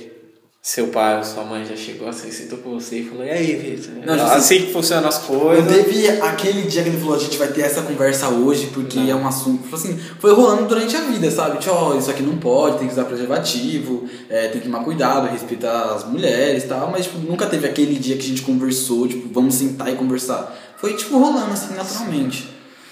É, O ponto que eu deixei muito claro, né, e a gente conversa muito com ele sobre isso, que sexo não é ruim. Sexo é bom. O problema é você transar errado, né? É... Então assim, eu não vou fazer o, o, o ser falso demagogo aqui e falar, cara, não, você não tem que transar porque transar tá cedo. né? Cara, tipo, óbvio, os pais sempre acham que é cedo para os filhos transarem, sabe? Tipo, é... Só que eu tenho um pouquinho, eu eu sou um pouquinho mais liberal nessa parte. Ah, mas se você tivesse uma menina de boa, ah, mas meu, de boa, sabe por quê? Porque assim, eu ia estar me iludindo de achar que a minha filha não, ia, não, não irá transar. Sabe, tipo, eu, eu até acredito que se eu tivesse uma filha que ela tivesse mais de 20 anos, eu ia falar assim, tá tudo normal, né? Com, Tudo bem. né? Se a minha filha tivesse mais de 20 anos, quando chegar aos 20 anos e falar assim, é, ah, eu- filha, tá tudo bem, você, você tá no. O que, que é? Porque é, é saudável ter uma vida sexual ativa, né? É, independente Sabe? Então, assim, no- esse lance, acho que eu, nunca, eu eu não sou um cara machista, então com a minha filha também não faria, não teria esse, esse comportamento. Mas, de, de, de fato, é, eu, eu seria muito claro com ele e dizer, olha, toma um pouco de cuidado, assim como eu falo com ele, porque a diferença dos meninos, que todo o peso, pelo menos da gestação, fica com as mulheres. Ah, Pode até ser que no futuro, depois que, que, a, que a- criança nasça, seja uma coisa mais dividida, que, vamos ser sinceros, não é. Que o pessoal. Deveria, mas não é. Sim. Né? Deveria ser um pouco uma, uma coisa bem dividida. O peso fica com a mulher. Não estou falando que é uma responsabilidade de tudo, é responsabilidade do casal. Os dois têm que tomar a decisão que, que, que tiver que ser. Mas, você- infelizmente, a mulher tem, tem esse É, agravante. fica com estigma, né? Também. de Exatamente. Se ela, às Exatamente. vezes, não que seja errado, sei lá, até porque eu não tenho direito a ter uma opinião, porque eu não tenho útero, se quiser encerrar a gestação e tudo mais. É, e tem aquele lance que as meninas falam, né? Que é o aborto paterno, né, mano? Que Exatamente. O cara é fácil abortar, é só Exatamente. fora, Só que assim, ah, mas você tá falando isso porque você tá colocando a culpa, a culpa na sua filha? Não. Eu tô tendo o mesmo diálogo que eu tô tendo com meu filho. Só que eu falar a realidade do mundo. Eu não vou mentir pra ela e falar, olha, é, e não, tipo, se você tiver filho vai ser tudo, é, vai ser tudo bem. Não. É, vai ser complicado. Então, assim, assim como eu já, eu já falei pro Victor, vai ser complicado pra cacete pra você. Não vai ser fácil. Então, assim, mas transar é super bom, é super gostoso. É, falaria isso pra- minha filha, falo isso pra ele, só que toma um pouco de cuidado, entendeu? Porque é foda, sabe? Tipo, eu, eu sei o que eu passei, né? E, a- e a gente idealiza para nossos filhos. é, a gente quer que, o, que a gente quer dos nossos filhos o melhor da gente e que a gente que eles não cometam os mesmos erros que a gente cometeu, né? É, ah, mas ter o Victor foi um erro? Não, não foi um erro, mas poderia ter sido um outro momento, sabe? Alguns problemas que Ele eu tive. aproveitado mais. É, né? não, não, não é nem questão de proveito, mas assim. Não, o que eu falo de aproveitar não é nem essa questão de você, ah, mas é tipo, às vezes você está tão preocupado com a consequência da- das suas atitudes que você não consegue enxergar 100% a benção que é, né? Tipo, É, acho que eu não tenho filho, mas eu vejo, assim, tanto meu irmão que tem, ou meus amigos que tem e tal, que é, tipo, mano, é uma benção. E às vezes você tá tão preocupado em. Putz, falta três meses pra chegar uma criança. eu- Você não tá aproveitando, tipo, mano, pô, mexeu a barriga, ultrassom 3D, que é o. Como fala, né? Tipo. O homem é. A materialização a questão é tem que ser. Tem que tocar, né? Filho e tal. É, e eu, como não tenho uma criança mesmo, tipo, bebê assim e tudo mais, eu não ligo muito pra bebês, assim, recém-nascidos. Eu falo, mano, o que, que você vai fazer? Você vai olhar, ele vai se mexer, ele tem dois estágios. Tem três, três quatro atividades que ele Olha, faz. eu vou dizer- Rotina de, de, de bebê, né? Falando aqui, pessoas de TI, né? Ele come, caga, dorme e chora. Chora. Não, é. mas assim, é, é, indo pro, pro lance mais clichê, realmente a paternidade modifica. Assim, e é, modifica. Igual você está pensando um, pouco, um pouquinho mais pragmático, olha. Só que assim, você se vê em um pedacinho de gente. Ah, não, isso aí é. É. é Cara, cara, eu segurei meu sobrinho. Não. Tipo, por mais que você. Eu não tinha, não tinha, não tenho envolvimento, não tive envolvimento na, na fabricação. Meu irmão ficava zoando, ficava zoando na maternidade. Ele falava, nossa, não dá nem pra acreditar que ele saiu de mim, né? Porque sai, porque sai, porque sai, né? é, então. Mas é, é, metade, metade de você. É, exatamente. Então, 25% tem eu ali também. E aí, e aí o ponto que assim, você vê que é o lance do lance de transformar mesmo. Que você vê que aquela pessoinha depende de você. Literalmente, sabe? Então, assim, depende do pai, depende da mãe e tal. Então, esse, isso vai te transformando, sabe? É, é, não tem jeito. Se você tá muito, se você é um pai próximo, se você está muito próximo do seu filho mesmo, isso vai transformando e aí você acaba caindo nos, nos maiores clichês mais conhecidos, você pode ter certeza. Eu tinha várias regras, não postar foto, não fazer isso. Ah, meu, que são coisas que depois você. você É, eu também, vê. eu tô entrando. Eu ainda não sou pai, mas eu tô aqui, né? Um ano não vai tirar. Até É, completar. Não, assim, Até exemplo, completar X anos. O Né? lance do, sei lá, a primeira festa de aniversário, que a gente sabe que a primeira festa de aniversário do filho não é pro filho. Ah, pros pais, né? É, são pros pais e tal. É, os pais que. que, que- Vou até dizer é, mais, né? é. Primeira não, até uns É. 4 anos ali é tudo pro pai. É, exatamente. Por, por é, muita é, pressão da minha avó paterna, a do Vitor consegui fazer a primeira festa com 3 para 4. E aí era uma festa, foi uma festa super grande e tal. E aí ele conseguiu curtir, ele conseguiu aproveitar, ele sabia que a festa era pra ele e tal. Tinha até uma cena bem hilária que a gente lembra, que tinha um pula-pula na, na, na, na, na festa dele. E aí, assim, eu lembro que era uma fila e as pessoas iam, né? As crianças iam, ia lá no pula-pula, pulava um pouco, escorregava e voltava pro fim da fila. Ele ia e ia pra frente da fila direto. Aí a moça falou, não, você tem que final da fila. Ele falou, a festa é minha. Aí, opa! Então, assim, ele sabia que a festa era pra ele. Tipo, É. ele falou pra mim, não, a festa é minha, eu posso ir quantas vezes eu quiser. Então, foi, foi é, é É. esse lance. E você, você, você acha você sentiu falta dessas outras duas, três festas que você não teve? Ia lembrar de qualquer jeito, tendo não- ou não, tipo, hoje eu tô aqui feliz do mesmo jeito, sabe? Ah, tá. Não foi pra mim, nem comi, não bebi nada. Agora eu vou fazer uma pergunta polêmica. Dos amigos dos seus pais, qual você acha que é o mais legal? Do, do- dos amigos, não, dos seus amigos, do pai dos seus amigos, qual você acha que é o mais legal? Ah, o tipo, dos pais dos meus amigos? É. O mais legal. Ah, difícil, hein? Porque são todos bem. É porque pai de amigo é sempre aquele. Oi, tia. Oi, quer comida? Quer? Pá. Não tem, tipo, aquela. Mas eu tenho. Porque assim, é engraçado até, porque eu estudei com uma menina, tipo, do, do primeiro ao sétimo, um bagulho assim. E aí, tipo, ela saiu. Só que aí eu, aí eu encontrava a mãe dela. Teve até, tipo, uma discussão, que uma vez eu taquei cola no cabelo dela. E aí, tipo, minha mãe foi brigar com a mãe dela. Tipo, teve uma. Brigar não, tipo assim. Conversar? Sacou cola no cabelo, não tô preocupado. Não, não, mas cola não, a história foi assim. menina. Eu tava na sala, aí eu peguei a cola. Aí eu falei, você duvida? Ela falou, duvido. Eu falei, ela duvidou? Eu colei. Mas assim, enfim, voltando. Aí minha mãe foi conversar com a mãe dela e tal. E aí eu teve festa na casa dela esses dias. E aí eu fui. E aí a mãe dela, nossa, como você cresceu, aquela coisa de, de, de tia, de, de mãe de amigo. E aí, tipo assim, a mãe dela começou a trocar uma ideia, tipo, amiga mesmo, sabe? Me senti falando, mano, Realmente você é amigo da. é, tipo, e aí. a- E da menina você não é não, amigo. e agora eu me considero mais amiga da mãe dela do que dela, tá ligado? Tipo, Ah, a- acho que se, se rolar alguma coisa, eu capaz de contar primeiro pra mãe dela do que pra ela, assim, sabe? ah, entendi. E você acha que dos pais dos seus amigos, tem algum que é mais legal que o seu pai? Não.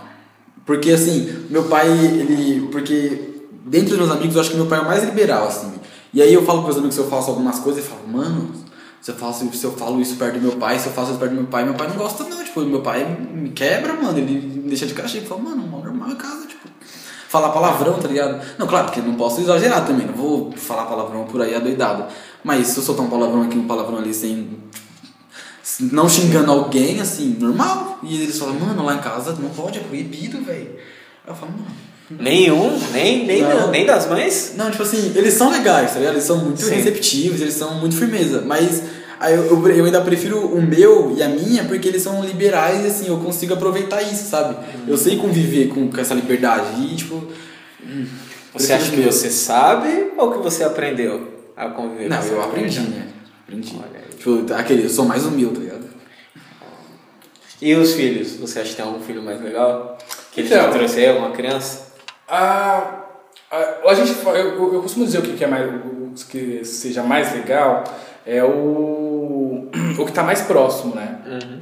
Então, assim, teve, tem uns amigos dele, que é o, o Lima, né, o Lucas Lima, que chama de, de, de Lima só, que é, é, virou sobrinho, assim, de tanta proximidade. Então me chama de tio, e me liga, e vem pra casa, é dono da casa, tipo, tio, tia, que tem pra comer? Ah, tipo, é desse jeito, dorme aqui, e, e, assim, e tem esse espaço, a gente deu esse espaço pra ele, né? E e vem de realidade totalmente diferente e consegue adaptar com a nossa realidade, porque é exatamente isso. A gente aqui é, um- é eu tenho é uma democracia aqui em casa, né? As coisas a gente vai dialogando e vai conversando, tendo que o que se todo mundo acha e tal. Como a gente até te deu exemplo, cara. Se eu vou trocar de carro, se eu vou tomar uma decisão que, que é pra família, assim, que de repente na minha casa, se meu pai fosse comprar um carro novo, ou se meu pai fosse vender o carro, se a gente estivesse passando por uma dificuldade, meu pai tivesse que vender o carro, era uma decisão dele. Ó, vendi o carro, tá aqui. Hoje, se eu passar por uma, por uma fase que eu tenho que desfazer de alguma coisa minha, ou que eu tenho que eu, eu tô numa fase que tenho que comprar alguma coisa, eu sento com a minha família e falo, olha, a gente está passando por isso. O que, que vocês acham? Eu, eu dou essa abertura, né? E o, esse amigo dele, ele vem com uma, uma família mais reservada e tal, ele é evangélico e tal. Mas ele conseguiu fazer entender a nossa, a nossa sintonia, a gente entende a dele e de boa. Então, assim, é, ele vem aqui, ele, ele, ele ouve funk, aí, porque o Vitor ouve funk, tá, aquela coisa. Eu falo, Lima, e lá na sua casa você ouve? Shhh, me quebra. falo, Lima, mas você ouve aqui. Você, você vê, eu, eu gosto muito de UFC, né? Então eu treinei jiu-jitsu muito tempo, o Vitor treinou Muay Thai, a gente curte esse lance. E aí o Lima, toda vez que tinha uma luta, a gente né, assistia tal, no canal tal. E Lima, vai assistir UFC? Eu não posso assistir. Como assim? Minha mãe não deixa muito violento. Mas e aqui? Você tá assistindo? É, mas aqui eu posso tudo. então, assim, é uma, então é, por conta dessa proximidade, assim, já foi viajar com a gente, tudo, eu acho que eu vejo que é o mais legal porque tem, tem um certo contato. Os outros é muito, e aí, tio e tal. Mas, assim, eu sempre faço muita amizade com eles. De qualquer forma, todos, que eu não fico só, tipo, o pai do Vitor. Aí eu, eu zoo, Não, faço não. uma piada. Tá tudo certo. Não, Ah, não, faço vai piada, brinco, todos eles têm uma puta liberdade comigo aqui. Uhum. E a gente fala de tudo, por exemplo. Tanto é que uma menina que o Vitor beijou, quem me contou foi o Lima, não o Vitor. Sabe? Ah, tio, o Lima beijou, tá a mina lá, que não sei o quê. Fala, é, Vitor, tá beijando? Que, pai, é mentira. Não, tio, tá beijando mesmo, tá não sei o quê. Então você, você vê a, a, a, a intimidade que a gente tem. Mas todos são, são muito educados, são muito de boa, assim. Uhum. Então a gente tem uma, uma, uma, uma sinergia bem legal. Você fica com ciúme dos seus, seus amigos? Não, que não. se cair seu pai roubar todos os seus amigos. Não, ciúme eu não tenho, mas eu acho uma puta maldade você vir na minha casa e falar com meu pai. Como assim falar com seu pai? Ah, mano, eu, tô, eu falei, não, vamos lá em casa, vamos, vamos jogar. Aí eu cheguei aqui ele jogar com meu pai. Oxi, eu que te chamei? Que história é essa? Ah, mas aí eu fiquei sabendo que você é mó pato no videogame, que você até chorava quando você Não, pedia pro seu não, pai. isso aí Ah. é porque foi assim. Ah, como quando, que é? quando Você- eu comecei a você jogar- chorou? Não, não, deixa eu contar. Quando eu comecei a jogar, meu pai já jogava há algum tempo, assim. Uhum. Ele que me deu o meu primeiro videogame e tal, e então, tipo assim, ele jogava mais do que ele entendia como jogava. Eu ia lá testando os botões que funcionava, eu começava a usar. Uhum. Aí, teve um tempo que eu comecei a aprender a jogar de verdade, eu comecei a ganhar dele. Só que aí eu ganhava dele e ele começava a partir pro psicológico, entendeu? Pressão, começava a narrar o jogo, gritava. Aí, tipo, era criança, meu psicológico ia descendo. Aí ele tomava proveito disso. Só que ele pegava tão pesado, aí eu começava a chorar. Aí minha mãe intervia, tá vendo? Você menino palhaço, não sabe jogar. Aí mas agora você aprendeu. Não, agora pode vir psicológico que eu tô preparado. Sempre, sempre você vai ganhar do seu pai. Né? Não, não é assim também. Porque, tipo assim, jogo de, de, de luta, por exemplo, arcade, ele é melhor que eu. Porque uhum. já é da época dele lá, do dinossauro, ele ah, sabe jogar mais que eu. eu quero apostar um dinheiro. o que, que você acha que eu tenho que apostar? Você ou seu pai? Depende. Por exemplo, a gente vai jogar um Mortal Kombat, um Street Fighter, aposta no meu pai. Ah. A gente vai jogar um FIFA, um jogo de corrida, aí já é mais comigo, entendeu? Tem, tem essas áreas, assim. Então, Cada um tem sua especialização. Então, posso, posso, posso apostar ele? Então, eu sempre, eu sempre gosto de ser um pouco democrático. Eu sempre é, falo para ele que quem está mais preparado que vence naquele momento. O que, que eu tô falando? O que, que eu quero dizer com isso? É, se eu for trabalhar, deixar ele aqui o dia inteiro jogando e voltar para fazer uma disputa com ele, é óbvio que eu vou perder. Uhum. Né? Porque assim, eu fui trabalhar, tô com a cabeça pesada, o videogame me relaxa tudo, mas ele ficou o dia inteiro. É o que eu falo pra ele, cara, você tem que ter vergonha de não ganhar de mim. Porque você tá o dia inteiro, sabe, assim, é, é, jogando videogame. Eu não, né? Eu tô lá trabalhando. E é assim, quando eu ganho, você, você deveria pensar, nossa, o meu pai, que tá trabalhando o dia inteiro lá, veio aqui e ganhou de mim. É, eu acho que essa resposta aí eu vou apostar no Vitor. Mas voltando. Desculpa, desculpa, desculpa. Mas voltando, né? Você falou que tem uma relação um pouco mais política, que as pessoas. É, você, você faz uma democracia na sua casa. Assim, você acha que. Lógico que os tempos eram outros, né? Como seu pai te criou e tal, mas você sente mais leve quando você divide essa que por mais que quando seja no pro bem ou pro mal, né, é uma responsabilidade, né? Você pensar, pô, sobrou mil bananinha aqui, vamos comprar uma coisa de mil bananinha ou vamos guardar e aplicar e tudo mais. O que, que vocês acham, todo mundo assim? É, então, uma das coisas que eu faço e eu sempre fiz que era diferente da, da, da criação do, do, meu pai é que é muito aberto, as, as, as finanças aqui são muito abertas. Tipo, é isso que tem, e é isso que dá para fazer. Por exemplo, teve uma viagem que eu fiz com o Vitor que eu fui no banco, ele estava comigo, na hora de sacar, de sacar um dinheiro e tal, de falar, falei, olha, tem isso na minha conta. É isso que tem na minha conta. Então a gente vai fazer isso e isso. Então, automaticamente, quando você fala para você, ó, para fulano, tem mil. Ah, a gente vai lá 30, 100, na viagem, que seja, Cara, você vai fazendo um cálculo automático. Claro, ela falou que tinha mil, a gente já gastou, sei lá, 400 aqui. Talvez faz sentido mesmo eu ficar enchendo o saco para fazer aquilo? Será que é tão importante mesmo? Então, eu acho que essa transparência ajuda você ter uma, uma, uma um, um, controle financeiro global assim, com, a sua, com a sua família. Então, assim, é, tanto é que o meu, meu, o meu cartão é, ele fica separado com, com, com a mãe do Vitor sabe? Tipo, com a Paula, tipo, é, é, e o Vitor tem o cartão dele. Então, assim, o que, o que eu tô querendo dizer? É, eles sabem a grana que entra e a grana que sai. E eu sei a grana que entra e a grana que sai. Isso dá uma, dá uma sensação de, de a, a resposta não tá só comigo, sabe? Tipo, então, assim, vai sair para comprar alguma coisa, cara, tipo, você sabe que se você comprar aquilo e vai comprometer, é lógico. Comprometer assim, orçamento é, de casa. Sabe que sempre vai ter uma discussão ou outra, porque é, a, o lado financeiro de qualquer lugar é problemático em alguma situação, nunca está sempre no verdinho.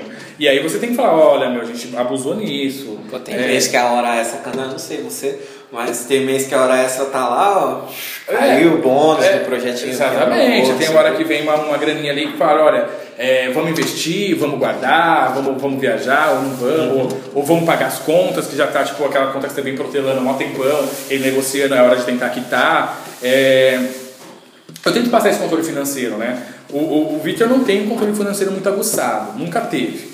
Eu estou tentando é, puxar isso. É, tem um teste de, de, de, de, ansiedade que eu fiz com ele quando era novinho, que você coloca uma, uma, um doce para uma criança, seja ele qual for, e no caso dele foi um babalu. Ele tinha acho que uns 3, 4 anos. E aí você fala assim, ó, espera aí que eu vou te dar, o, se você esperar eu voltar, eu te dou outro.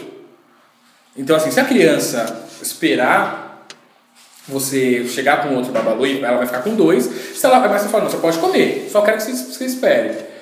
E o Vitor não esperou, ele comeu. né? E aí eu falei, mano, o moleque não vai, ele é ansioso, ele não vai ter controle financeiro. O que que é, onde isso vai refletir? Ou não, no futuro? Cara, entre você ter dinheiro para comprar algo é, Agora. agora e, e- e parcelado, né? Assim, eu vou comprar parcelado e vou pagar mais caro, ou eu falo assim, cara, eu preciso disso, mas eu consigo guardar dinheiro de pouquinho em pouquinho, comprar à vista e pagar mais barato. Sim. Isso reflete nisso. E ele não tem esse controle. Tanto é que ele ganha mesada e assim, é, pai, eu quero comprar tal jogo. Eu falo, Vitor, isso é quase sua mesada inteira. Ah, mas eu quero comprar. Ele fala, não, não vai comprar. Sabe, porque esse jogo, daqui a seis meses, Vai ter uma promoção. vai estar na promoção, vai estar mais barato. Ô pai, eu queria tal coisa. Não, brother, não- você não precisa disso. Você, você- você- sabe, tipo, é, é, é democrático o ne- o negócio, mas tem hora que você tem que colocar os limites. Porque assim, você tá. Dizer, até na democracia você tem às vezes as coisas, tá? dá o bypass algumas coisas. É, exatamente, assim, então assim, mas, eu- mas eu assim, respondendo a sua pergunta mais, mais precisamente, eu me sinto mais confortável quando a gente toma uma decisão em conjunto, olha, então é isso. Porque às vezes você está tendo uma visão muito sua, né? Então assim, sei lá, você quer comprar algo, ou comprar, ou fazer, ou é, planeja alguma coisa, que é a sua visão, de repente fala, meu, eu queria muito fazer uma viagem com a minha família, minha família vai adorar, vai e compra uma viagem, ou Fim de vida pra caramba. e a família não tá nem. Meu, que a gente tá, na verdade, a realidade, meu, o que eu queria fazer era outra coisa. O que eu queria era comer uma pizza. Uma Exatamente. sexta-feira só. Exatamente, vai, eu queria dar de semana foco, de, sei lá. 5 mil reais aí em outro lugar. É, eu queria dar foco meses. nisso, eu queria, sei lá, fazer um curso, sabe? Tipo, é, ele falava, eu queria, na verdade, não queria, eu queria fazer um curso X, eu queria fazer essa leitura X. Então, é- é- é- às vezes é bom você, sabe, perguntar e partilhar e falar, ó, tem isso de finanças, das finanças é isso, o que, o que a gente consegue fazer? E e você, com 14 anos, você acha. O que você acha dessa, dessa administração aí da, da sua mesada? A minha administração, assim, é porque é foda. Quando, eu- quando eu, eu, eu soube que ia ganhar mesada, eu falei, não. Eu tava usando celular na época, né? Eu falei, não, eu vou juntar, não vou gastar nada, porque eu quero esse celular e eu vou comprar. Aí chegou a primeira, a primeira mesada, tipo, eu gastei tudo na escola, tipo, com lanche, assim. Cinco, tipo assim, cinco conto lanche, eu comprava cinco, tipo, dois lanches, um, um na, no lanche, outro na saída, todo dia. E aí eu gastei a mesada inteira. Aí meu pai falou comigo, né? Falou, mano, tipo, não pode, tá ligado? Uma hora você vai ficar sem dinheiro e vai precisar. Aí eu falei, não, beleza. Aí, tipo, hoje, é que hoje eu tento fazer um planejamento maior, assim. Tipo, ó, eu não vou gastar agora porque eu quero comprar isso. Aí eu, eu posso gastar isso, só que eu preciso juntar pra comprar o bagulho mês que vem. Só que eu ainda tô trabalhando nisso, porque minha administração tá péssima, assim. E agora que você namora, como que tá Tá, só piorou. Porque eu, eu- um amigo meu, antes, da, antes da, de eu namorar, assim, ele falou, mano, tem duas saídas pra quem namora. Ou você fica gordo, ou você fica pobre. Eu ainda não tô gordo, mas pobre eu tô ficando já. Ô, louco. E você acha que você precisa de 16% de aumento de mesada aí? sim, isso aí sim. Ah, Porque assim, ó. Mas é, antes de você responder, explicar, justificar, você acha que você merece? Então, vamos lá. Eu, é, por exemplo, eu tô sem celular agora, meu celular pifou. E aí, eu planejo comprar um celular. Só que, com o dinheiro que eu comprar ganho... um celular ou um celular que você quer? o celular que eu quero, mas, né, não posso comprar um celular pior do que eu tava. Não faz sentido, eu tenho que comprar um melhorzinho. E com o dinheiro que eu ganho, eu ia ter que juntar, tipo, alguns meses, ou juntar, tipo, um dinheirinho e ir parcelando. Aí eu falo, mano, mas eu preciso de um perfume também. E o perfume não é tão caro assim igual o celular, é mais barato. Aí eu, aí, tipo, eu vou adiando, sabe, o bagulho que eu preciso e... Mas eu, assim, eu acho que eu, que eu mereço, assim, Mas porque você merece. minha administração tá, tá ruim, mas acho que se eu tivesse mais, eu ia conseguir administrar melhor, sabe? Não faz muito sentido. Você acha que não se faz você não sentido. tivesse mais, você não ia gastar mais? Não, porque assim, aquele bagulho. não faz muito sentido, eu sei. Mas aquele bagulho, ó, por exemplo, eu ganho 50. Se eu gasto 5, o peso já é muito maior do que eu ganho, se eu ganhasse 100. Ligado? Tipo, eu ia tipo assim, eu acho que eu ia gastar o mesmo, só que o impacto ia ser, menor, ia ser menor, ia conseguir comprar mais coisa, entendeu? Tipo, eu ia continuar gastando o que eu gasto, ou até menos. Só que o impacto ia ser menor, eu ia conseguir economizar mais. Você não acha Então, você- fofo isso aí? você- Esse você-. Vamos lá. Então, vamos lá. É, eu conto ou você conta? Porque, assim, essa é a realidade de todo mundo. É... Então, assim, teoricamente, o, o, o Augusto ia conseguir gerenciar as finanças dele muito melhor se ele ganhasse melhor. Porque eu acho Eu- que a solução de tudo. Eu daria mais mesada pra ele, uma mesada maior pra ele se eu ganhasse mais. Entendeu? Então, assim, aí se eu for na empresa onde eu trabalho, o, o- o meu gerente vai falar assim: olha, se a empresa faturasse mais, eu também conseguiria aumentar o seu salário. Então, é uma, é uma escala. E só que, assim, e além. E, e, e tem outro ponto que é. Ao mesmo, é, é- o meu, ao mesmo tempo que eu acho até um pouco problemático, mas eu, eu, eu me preocupo em, em trazer ele para a realidade, porque olha a realidade que ele está se preocupando, né? Que é 14 anos, meu, queria saber o que, que eu quero fazer com a minha mesada. E aí eu, eu acho que assim, eu, eu faço um pouco desse papel de falar, cara, fica focado nesse mundo por enquanto, enquanto você tem tempo. Enquanto você pode, Você né? pode, sabe? Porque assim, pra quem deve estar ouvindo, fala, nossa, mas olha que, te, que diálogo mais, né, supérfluo, né? Tá Que- que é, burgueses. Que burgueses. Só que não, não, não é isso. É que assim, é, o, é o, o lance de assim, cara, enquanto a gente pode tentar não trazer tanta realidade do mundo ali pros filhos, a gente vai conseguir. Tem uma hora que você fala, cara, ó, eu, é, você não é tão inocente, né? Você já tem uma consciência do, do, do mundo, mas o mundo é mais, é mais, é mais que isso. Né? Então, assim, esses problemas que você estava tendo com, olha, eu preciso estudar porque eu preciso passar numa, na, na- tirar uma nota legal no colégio, eu preciso me, me preocupar com quanto eu vou gastar de mesada porque eu precisava comprar uma coisa ou outra, mas toda, todo o resto eu nem me preocupo porque eu nem sei quanto eu gasto. Isso dura uma fase muito curta da vida. É bem. Eu acho que você passou. E assim, e ainda para a realidade que nós vivemos hoje, eu, a, minha, a minha família vive hoje. Mas a, a minha realidade mesmo como adolescente foi bem diferente da dele muito antes, né, sabe? De Eu ia cara, deixar pro final Né? essa pergunta, que é baseada numa frase do rapper que eu gosto muito, que é o Nas. No último disco dele, ele fala que você pode se considerar rico quando a vida da, do seu- dos seus filhos é melhor que a sua. Vocês se consideram homem rico? Éder? Sim, de fato. Não, mas assim, Éder, você Baseado uma- nessa realidade, baseado nessa linha. Mas, Éder, olha, você é, é, teve uma infância muito difícil, você passou fome, né? Cara, não é isso. Eu, eu- a, minha, a minha infância, ela foi a infância de, de, um, de um jovem negro da periferia, com altos e baixos.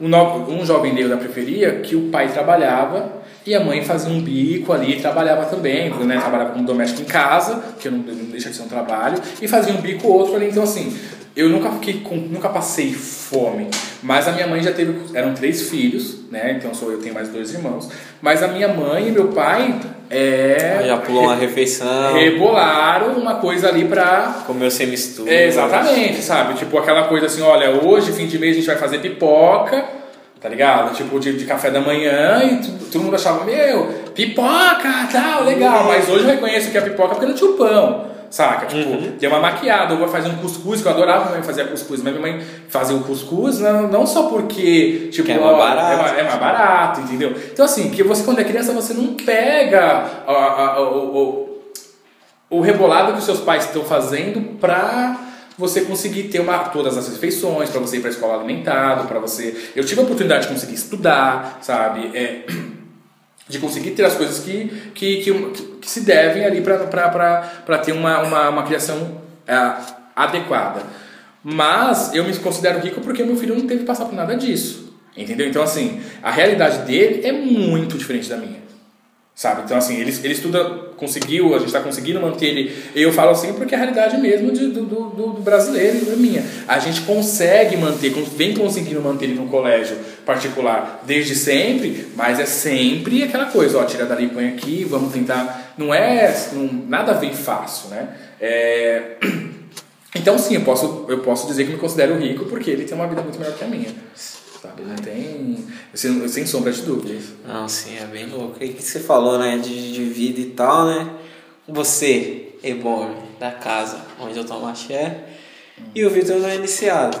Tá. Como que é essa relação para você do, do candomblé com a família, né? A gente já teve essa conversa, tipo, offline, várias outras Sim. formas e tal. Lá em casa tem várias famílias e tal, e o Victor frequenta, ele toca lá tudo mais, as pessoas tratam ele como se fosse da casa, mas ele não é iniciado. Como você percebe isso, né? Que você também iniciou adulto, que nem eu. Sim. Então, eu acho que assim, é, Uma das coisas que foram muito boas na minha família é que a gente teve uma, uma acho que uma sensibilidade de entender que a religião é uma coisa para adulto, né? É, e aí você fala assim, ah, cara, mas é um preconceito velado, porque a criança ela pode ser batizada no, na igreja católica, na evangélica e no candomblé ou na, na, na religião de matriz africana, você acha que não? Cara, eu sou contra em qualquer religião, né? Mas de fato, eu, eu concordo que quando, você, quando, quando o, seu, o seu filho é menor e você, precisa te acompanhar, e você acaba introduzindo ele em uma religião que você frequenta. Porque você não tem com quem deixar o seu filho. Então eu não me importo para os pais que levam o seu filho para a igreja evangélica ou até para o mesmo para o candomblé, para uma outra religião de matriz africana. Eu não acho isso ruim. Eu acho que você colocar o peso da iniciação em uma criança é complicado. Mas fala, o que é o peso de uma, da iniciação? O peso da iniciação em qualquer. Eu não vou nem entrar nos dogmas da iniciação do candomblé. Eu é, entro nos. É o peso de. Eu acabei de tirar o meu. Eu sei, eu quero o peso então, do eu não, vou, eu não vou nem entrar nesse peso, assim. Eu estou colocando o peso da religião. Porque você acaba falando para o indivíduo que você, ele tem uma religião que ele teoricamente não escolheu. Você disse para ele que era bom. De fato, os pais sempre querem o melhor para os filhos. Mas se eu tento defender na, na criação do, do isso é uma, uma, uma, visão muito minha do meu filho, qual que vai ser a religião, é, é, qual que o, o que, que ele quer para ele, eu posso ditar o caminho. Eu acho que ele tem que escolher. Ele já está numa idade que é muito mais fácil para ele decidir sabe? Ele já está com 14 anos, com 15. É, é uma idade que você consegue decidir ali o caminho religioso que você quer. Só que eu não obrigo sabe? É assim como era é na, na, na, nossa casa de, de, de, de axé, né? Assim, a gente não, de certa forma, a gente existe lá o, a, os dias que a gente se reúne, né, em pró tal, e eu falo para ele, cara, você quer ir? Você quer participar? Não quero. Então, assim, lá, é, como ele é meu filho, ele tem um acesso a algumas coisas, mas ele tem direitos e deveres também. O dia que ele falar, olha, é isso que eu quero para mim, eu, eu, eu curto e é tudo comigo. Cara, não vai ter assim, olha. Porque assim, é, fo é, é muito foda, porque eu já ouvi. Por que eu tenho essa, essa, essa linha de raciocínio? Eu já ouvi muita, muita criança falando: olha, eu tô aqui, mas você que falou para eu fazer isso. Porque ela não tem entendimento. Você pediu para eu vir. Eu agora tenho esse peso, eu tenho essa responsabilidade, eu tenho isso. Isso em qualquer religião. Entendeu? Então, assim, já foi difícil para. Historicamente, nós já temos essa, esse peso. Muitas pessoas são católicas porque a gente sabe como, como que, que, que foi a introdução da, da, da, igreja, da igreja católica aqui no Brasil e por onde ela começou e como isso foi ruim. Né? É, eu, tive, eu tive o privilégio da minha família não seguir por esse caminho. E é um caminho que eu tento seguir com meu filho. Então é mais ou menos nessa linha. Mas Questione. Não, que isso. É, e é uma relação até é inusitada, né? Esse tipo de coisa. Assim, você é casado com Meked, você tá aí em Gome já, né? Já faz um tempo de santo e tudo mais. Só que eu queria saber do o que, você acha, Vitor? Disso aí, de você colar lá na roça, então, tocar. É, foi o que ele falou, assim, eu, eu fui, mas não porque eu queria ir, que eu tava pronto para ser iniciado, mas porque eu tinha que acompanhar meu pai. E aí, assim, é aquela coisa de criança, eu tô aqui e eu gostei daquilo, eu vou, vou fazer. E aí, tipo, ele foi me ensinando porque eu fui perguntando, queria aprender. E, tipo, hoje eu não me vejo em outra religião, sabe? Porque uhum. desde criança eu tô lá e é lá que eu vejo, me vejo representado, é lá que eu, tipo, eu me vejo feliz. Só que não é de agora, não foi tipo esse ano que eu, que eu percebi isso. Eu já tenho essa, esse negócio comigo há muito tempo, só que ele fala, não, agora não. Porque, tipo assim, ele usava sempre o mesmo dinâmico. Vai ter um dia que você vai ter que ir numa festa e vai ter um negócio lá na roça. E é, é foda você largar uma festa pra cumprir um bagulho religioso que não vai ser divertido do jeito que é a festa, tá ligado? Porque na festa você vai estar com seus amigos, vai estar rindo. Lá não, lá você tem que ser sério, você tem, que, você tem deveres a cumprir. Então, tipo, por isso que foi adiando, assim. Mas agora eu acho que eu tô pronto, assim, pra abrir mão de uma forma responsável, né? Tipo, é, porque realmente, isso é uma conversa com um amigo meu, inclusive, quando for fazer um podcast, vai ter um podcast Candomblé, pessoas do Candomblé século XXI que de lá pra cá, né, tipo, se for pensar do, de 1400 e alguma coisa que a gente veio pra cá, né, estado deplorável que a gente vê e tudo mais, até 2018, a maneira como se manteve, né, só baseado em oralidade e tudo mais, né, a religião, e ele falou um bagulho que eu concordo muito, mas ao mesmo tempo, a parte de como criar seus filhos, eu tenho minhas dúvidas, que é o candomblé não é para todo mundo. Porque você carregar um quelê e você ser iniciado é um, são duas coisas que você vai levar isso.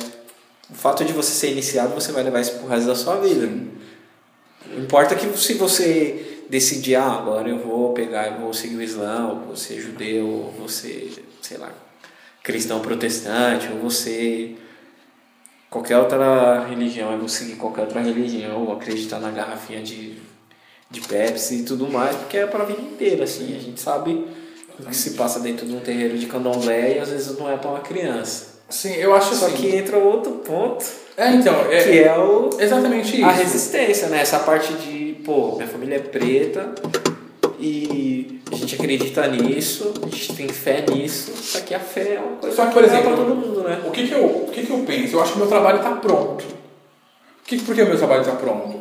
É, eu, na criação que eu tive com ele, o Vitor, ele, ele sabe cantar candomblé, ele sabe tocar, né? ele sabe mais ou menos o que, que acontece. Você já viu, ele toca, o que acontece, ele sabe como se portar ou, ou como responde a, alguma, a, a algum cumprimento. Isso está na vivência dele, ele sabe o que, que é um orixá manifestado, o que, que é uma pessoa, como se dança, por que dança. Ele, ele tem essa vivência. Se amanhã ou depois ele falar assim, daqui, ai pai, eu quero ir na igreja evangélica porque eu me identifiquei. Ok, só que o meu trabalho está feito, porque se um dia alguém chegar nele e falar assim, então, mas lá no candomblé é tudo demônio, ele fala assim, não, peraí, você pode não concordar com os dogmas do candomblé, mas você falar que tudo que está lá é demônio, não, porque eu convivi, não tem nada disso. Esse estigma que você está falando que as pessoas vão lá e, e- e vão para fazer maldade, vão para sacrificar animal à, à, à toa. Cara, eu não vi isso. Eu participei desde criança do candomblé e eu não vi. Eu não vi ninguém se reunir. Várias pessoas reuniram em, em prol de, de um mal de uma outra pessoa. Pelo que eu vi foi o contrário. Eu vi as pessoas reunindo em prol de uma pessoa que estava tomando uma, uma obrigação, que estava tomando o ebó, para ela conseguir alcançar o objetivo dela, seja ele qual for, é, de prosperidade, de, de, de, de uma, uma enfermidade, é, é, é, para curar de uma enfermidade. Então, assim, eu não vi isso. É, então o que você está falando é besteira. Eu estou nessa religião agora, de repente, se isso acontecer, espero que não, mas é respeito, é a democracia. Se isso acontecer, ele vai ter essa base. Então meu trabalho está feito, sabe? Tipo, eu não preciso. Eu acho que assim, o lance da. A, a minha parte é, de oralidade, oralidade de, de passar o candomblé para ele, eu venho fazendo. Eu não venho obrigando. Tanto é que muita gente, e eu acho que o Vitor lembra disso, muita gente conta é, contos de Niná para criança dormir. Eu contava Itã.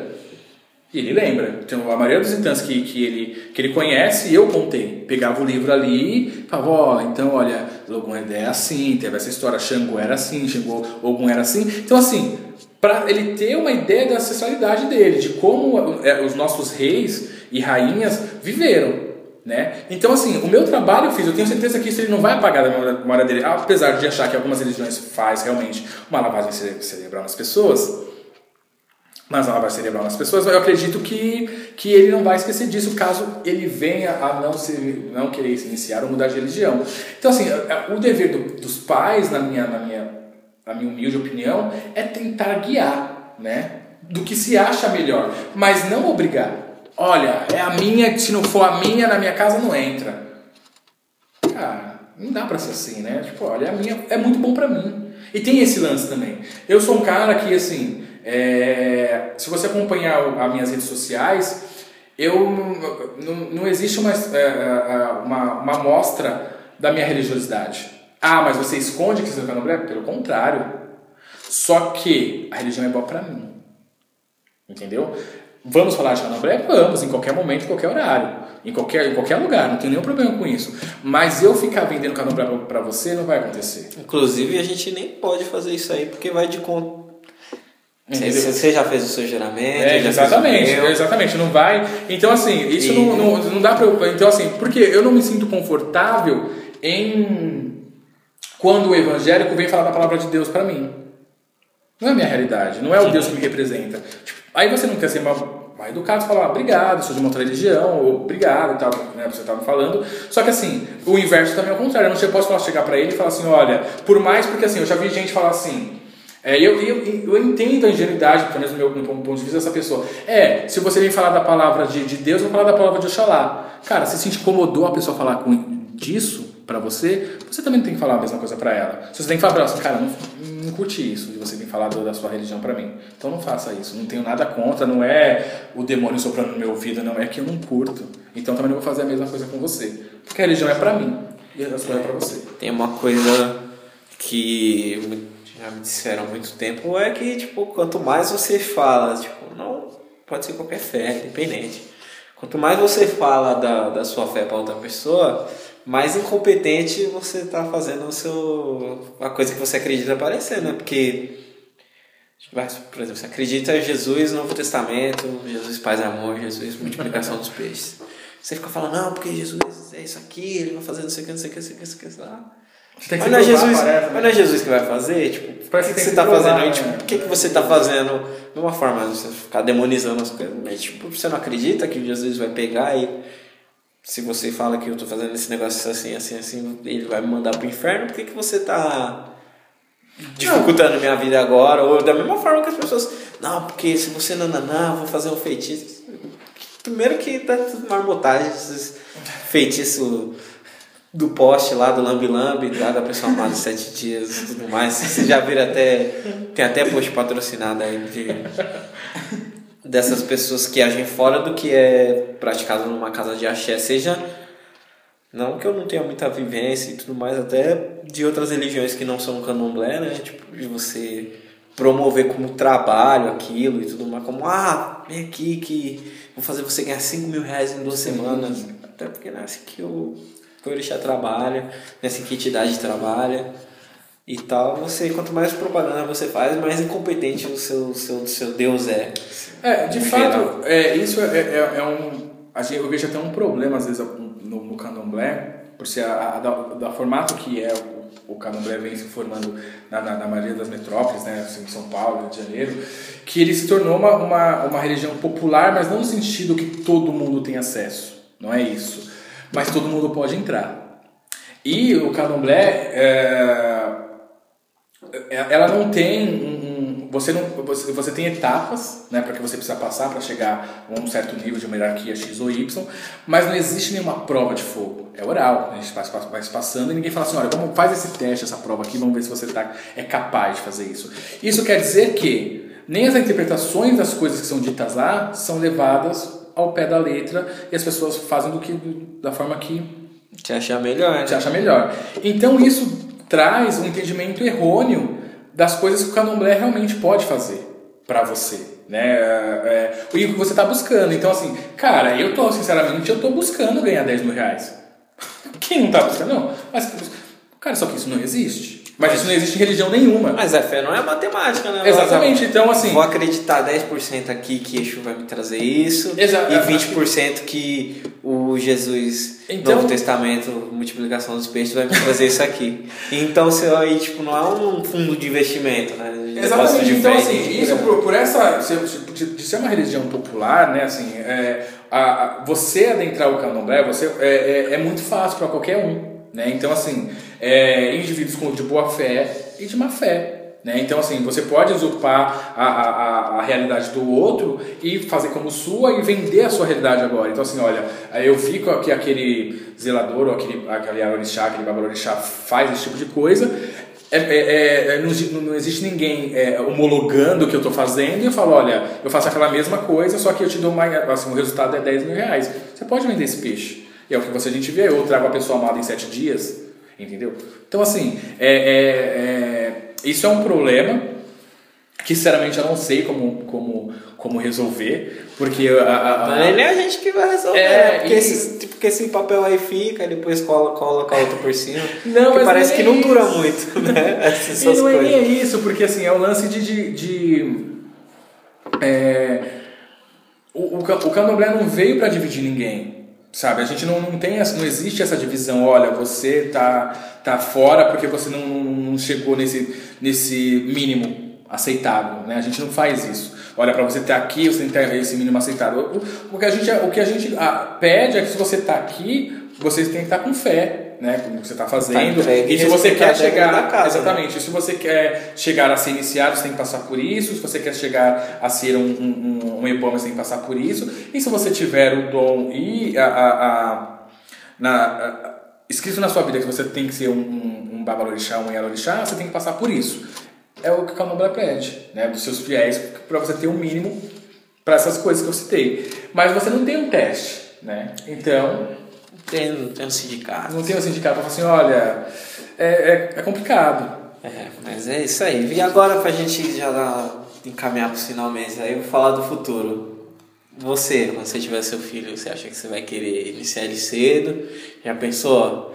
Cinco anos ele inicia, quando ele tiver perto da sua idade, ele já vai estar suavinho, já vai poder dormir no, no colchão, já vai Não. poder, seu filho ou sua filha, já vai poder, ó. Não, acho que eu vou seguir a mesma linha de raciocínio do meu pai, assim, porque não faz sentido você é, influenciar uma criança, tipo, não influenciar, porque você vai obrigar uma criança a seguir um bagulho que ela tá, ela tá fazendo por obrigação. Você tá, tipo, falando, mano, vai por esse caminho. Não é assim que funcionam as coisas. Tem a, o lance do livre-arbítrio, né? Tipo, eu vou deixar ela crescer. Claro que vai ser a mesma coisa. Eu, eu não vou ter com quem deixar meu filho ou minha filha, assim. E aí vou, ela vai, eu, ela ou ele vai, vai vir comigo. Mas se ela não se sentir confortável ou não se apegar em nenhuma área do candomblé, tipo, paciência, vamos ver onde ela se apega ou não se apega em nenhum lugar, tipo, é isso, assim. Você quer ter quantos filhos quando você ficar mais velho? Assim, no Ou você máximo... não quer ter filho? Não, eu quero, mas no máximo, assim, um casal. No máximo, assim. Se tiver um, beleza, mas se acontecer outro, beleza. E você, você voa, como você se imagina você voa? Então, eu acho que o problema de, de, de, de ser pai cedo, que automaticamente você vira avô cedo. E assim, aí tem um problema de que você não se identifica como vô, óbvio, né? Você fala, cara, mas pode acontecer. Mas tem a grande vantagem que você é um vô que, se, se caso isso aconteça, né? Você é um vô ainda que consegue aproveitar o seu neto, né? Então, eu tenho quase certeza que se o, se o Victor Vieira tem um filho com 25, 30 anos, sei lá, seja, eu ainda vou ser um vô que vou conseguir jogar videogame com meu, com meu neto. Eu ainda vou conseguir ser um vô que vou falar assim, então, você viu que saiu novo videogame, o vô vai te dar. É... Ou ah, saiu uma, uma, uma outra coisa, dá pra gente fazer junto. E se for na parte religiosa, por exemplo, é, eu vou ser o vô que ainda vai ensinar o meu filho, o, o meu neto ou a minha neta a dançar, a tocar, a cantar, vai fazer parte. Mesmo que, e acho que vai ser muito parecido que, com o que aconteceu com isso, mesmo que no futuro seja de uma outra religião, mas o meu trabalho eu fiz. Olha, a religião que quais o- os seus, os seus, ah, o seu pai, os seus avós pertencem, não é uma religião do demônio. Exu não é demônio. Eu acho que esse é o caminho, tá? Assim, porque hoje a gente tem esse julgamento porque muita gente de fora não, não, não conhece, não, não entende. E aí a- acredita que o, a gente não tem o demônio, nossa religião não, é, é, o demônio é uma coisa cristã, né? Não é nossa. E aí, por conta, como eles não conhecem, eles acabam de- é, é, é, criando um demônio pra gente que a gente não tem. Só que se você tem alguém que conviveu no candomblé, é, é fácil, mesmo que ela não seja vinculada, debater isso. Falar assim, não, olha. Você tá falando besteira. Você tá falando besteira, cada não tem demônio. Quem tem demônio é vocês. A gente, assim, na religião do meu avô, do meu pai, eu nunca vi o demônio. Eu nunca vi ele chamar um demônio lá. Não tem isso. Nunca vi. Então, assim, é, é- acho que o, é- o caminho é esse, sabe? Na minha visão, o caminho é esse. Cara, se for da, se, se você acredita que é a sua religião, um momento você vai falar assim, olha, eu vou me iniciar. Assim como aconteceu comigo, assim como aconteceu com você. É, mas eu acho que a desistência da religião é muito maior, seja qual ela qual for, quando você já nasce nela. Pelo que contrário que você diga, olha, eu sigo o caminho do, dos meus pais, o que eu sempre vejo até com os amigos evangélicos é assim, ó, os, eles vão é, seguindo a religião dos pais até uma idade, aí eles faz, aí tem aquela, aquela, aquele, aquela pausa, né? Eles ficam fora, vivendo a vida, descobrindo outras coisas. Lá no futuro, Ou volta ou não volta. volta ou não volta nunca mais, ou volta porque acaba caindo nos mesmos clichês dos pais, que é a realidade de todo mundo. Um dia você vai fazer a mesma coisa que seus pais fizeram. Sim. Ponto. Então, é, para não ter esse ato, para não ter essa, essa pausa, eu acredito que assim, cara, se você decide em algum momento entrar numa religião, é aquela que você quer. E o candomblé ele faz com você. Você vai lá, você vai, você vai frequentando, você vai sentindo, você vai entendendo, você vai fazendo parte daquela comunidade. Aí você fala, é isso que eu quero fazer. Né? É isso que eu quero pra minha vida. É isso aí. Para encerrar agora, você faria alguma coisa com seu filho ou com sua filha diferente? O que, que você faria de diferente com seu filho ou com sua filha que seu pai fez com você? Acho difícil essa pergunta, porque hoje eu me vejo assim uma criação muito boa. Eu não vejo um defeito muito claro assim, tipo, você errou nisso e por isso hoje eu sou assim. Porque eu sou muito normal assim. Eu, eu, não me vejo. Eu quero deixar claro, eu quero deixar claro que não tem nenhuma cinta, não tem nenhum dinheiro, não tem não tem nenhuma promessa. Já chegou a mesada desse mês já? Ainda não. Mas enfim, Então não tem nada, não tem nada aqui. É, ele tá falando e Eu, eu, eu não me vejo tipo um personagem de anime, tá ligado? Um, um super-herói que passou por dificuldade, tipo um Batman, um Homem-Aranha. Mano, eu me sinto tipo um NPC que o Homem-Aranha vai salvar, tá ligado? Tipo, não tenho nada de, de ruim, assim, do meu passado que me amarga até hoje. Então acho que eu não faria nada diferente. Claro que a época vai mudar e eu vou ser obrigado a fazer algumas coisas porque o tempo mudou. Mas nada de tão diferente assim. Ah, entendi. E você como vô, você faria alguma coisa diferente? É que vô é diferente, vô só estraga, né? É, então. cara, assim, eu, eu sempre. Assim, eu acho nem. mu- eu Não vou muito longe. Talvez um segundo filho. Todo mundo fala é, né, que é, o primeiro é ferro, o segundo é borracha e o terceiro é plástico. né? O que, eu tô querendo dizer? Que você pega mais. Como você não tem experiência, porque assim, com meu, com, com, um outro filho, uma outra filha, é, você vai pegar a experiência que você teve com o primeiro e falar assim, olha, deu bom com ele, a probabilidade de dar ruim com o segundo é muito baixa. Então, pode. É é aquilo que você falou dos, do- da série que você, tava, você acompanha. Os primeiros sofreram um pouco. O segundo, já menos. E aquilo, o primeiro foi ferro, o segundo borracha, usou. Do terceiro pra cima é, cara, tipo, quase não existe. Você já aprendeu. Né? Você falou, cara, eu, eu- se eu errei nisso, agora não preciso... é, eu confio que do, do que eu fiz com o primeiro é, deu certo e eu não preciso repetir tão, tão agressivamente com, com o segundo. Então eu acho que com o meu neto, eu acho que eu seria muito mais maleável mesmo. E aí, até porque eu, eu gostaria que uh, as decisões dele é, fossem bem boas para não precisar interferir. Porque assim, eu acredito que se se ele, se ele tomando uma decisão bacana com os filhos, quer dizer que o meu trabalho também foi bem feito. Né? Então assim, porque senão você fala assim, cara, por que você está fazendo isso? Você não passou por isso? Por que você está fazendo isso? Assim, ah, meu filho está de castigo e apanhou, mas por quê? Você acha que você deveria ter apanhado, então você está fazendo tal coisa e eu, eu vou estar lá para questionar. Então você acha que você deveria ter tomado umas palmadas? Então, porque ainda tem tempo, acho que eu consigo dar uns boxes. Eu não dei, eu tenho, eu tenho tanto guardado aqui que eu não dei, entendeu? De repente, é, seja isso. Você está errando com seu filho, então, para te consertar, para acertar, eu vou te dar uns boxes. Mas eu acho que seria isso. Ah, bem louco, da hora. Que você se considera um homem rico. Eu acredito também que você é um homem rico. Baseado aí nessa, nessa É, do não, não coloca essa frase iso- isolada, não, porque vão achar. A gente mora no endereço Avenida. Aí já o pessoal, né? Não, mas é isso, assim, eu acho importante vocês terem uma relação super bacana. Quando eu vi a primeira vez, achei que vocês eram irmãos. Porque. Por causa da sinergia e por causa da- É, tipo, Dá pela abertura e tudo mais, aparenta, né? Eu fiquei. Catarina, não sei o que o irmão do. O Éder, o irmão dele, ele é filho. Eu, Ah, não tá tirando. Aí, mas tudo mais assim, mas, tipo, pelo que eu consigo ver, é uma relação bem da hora, assim, vou ter como exemplo quando eu tiver o meu filho aí, se eu seguir, tentar seguir melhores exemplos. Tá, aí eu- seguir o exemplo dos meus pais também. Tipo, se quiser perguntar, pode perguntar. eu acho que assim, o, o- até agora, é, eu posso dizer que tá dando certo, né? Eu não- eu não- O meu trabalho não terminou. Eu sempre brinco com ele, que é uma frase até agressiva, que assim, filho é bom, mas dura muito. Né? O que, que isso quer dizer? É, fora a brincadeira, é que nunca termina. Né? Então, assim, em algum momento você pode escorregar em alguma coisa e colocar tudo a perder. É por isso que eu sou tão chato em algumas coisas com ele. Porque, assim, é esse momento que eu, que eu, que eu, fa- que eu posso falhar e tudo dá ruim. Sabe? Então é, é aquela festa que eu, que eu deixei ir sem. É, e, e é viver nessa paranoia. Aquela festa que eu deixei ir sem, sem pegar os requisitos que eu falei que tinha que pegar e deu ruim, sabe? Aquela festa que ele, falou assim, ah, meu pai me perguntou onde eu vou e eu vou com os meninos e deu merda. Então, assim, é, e tem todo o conceito que a gente já, já levantou, cara, se você tá correndo quatro meninos brancos e um negro, você é tá perseguindo. Então você vai tomar bala primeiro, pode ter certeza.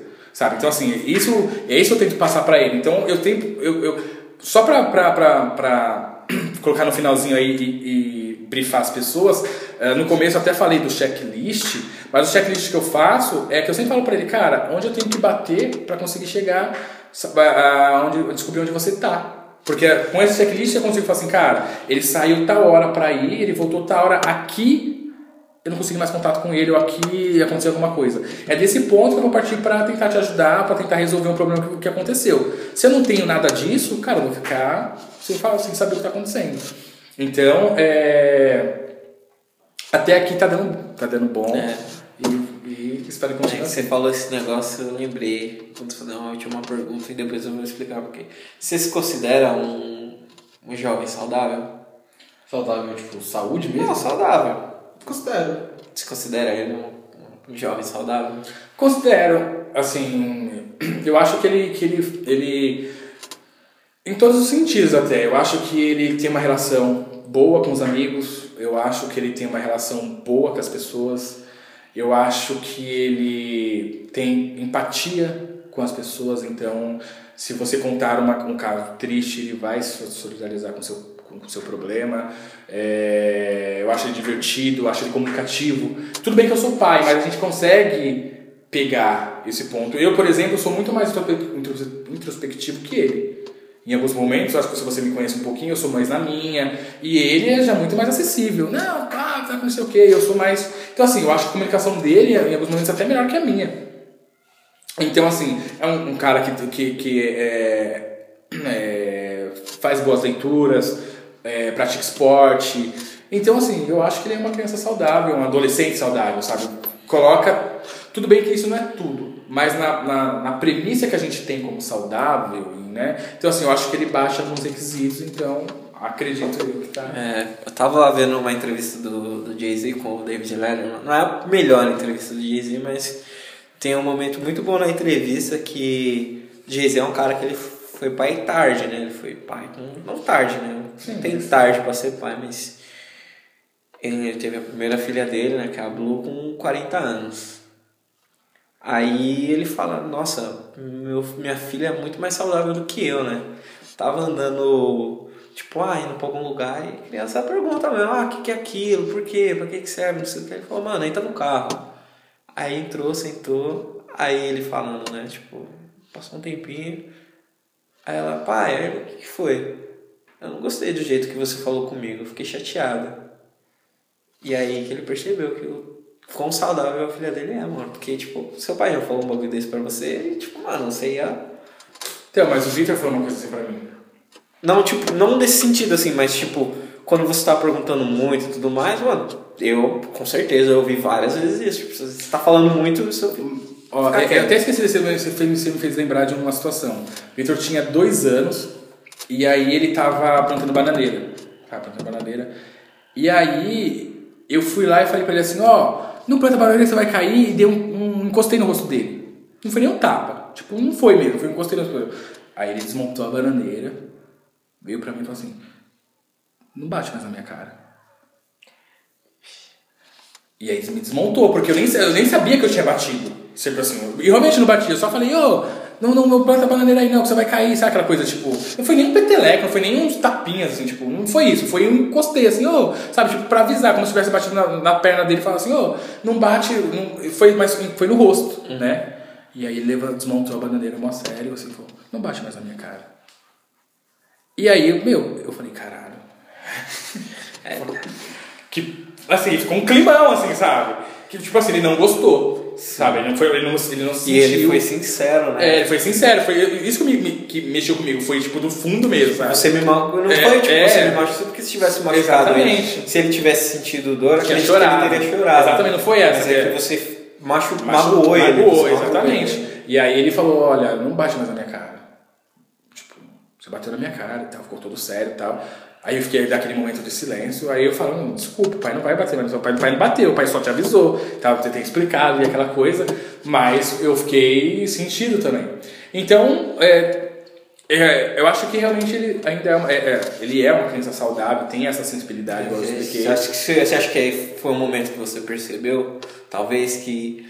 Porque antigamente a gente não tinha acesso como posso dizer, eu não tinha essa inteligência emocional, né? Sim. Para entender que quando a criança fala desse jeito, quando fala alguma coisa para um adulto, tipo assim, sei lá, uma pessoa de, da minha idade, 20 anos atrás, em 1998, se talvez a criança falasse isso, a criança tá respondendo, né? Sim, Seria uma sim. afronta.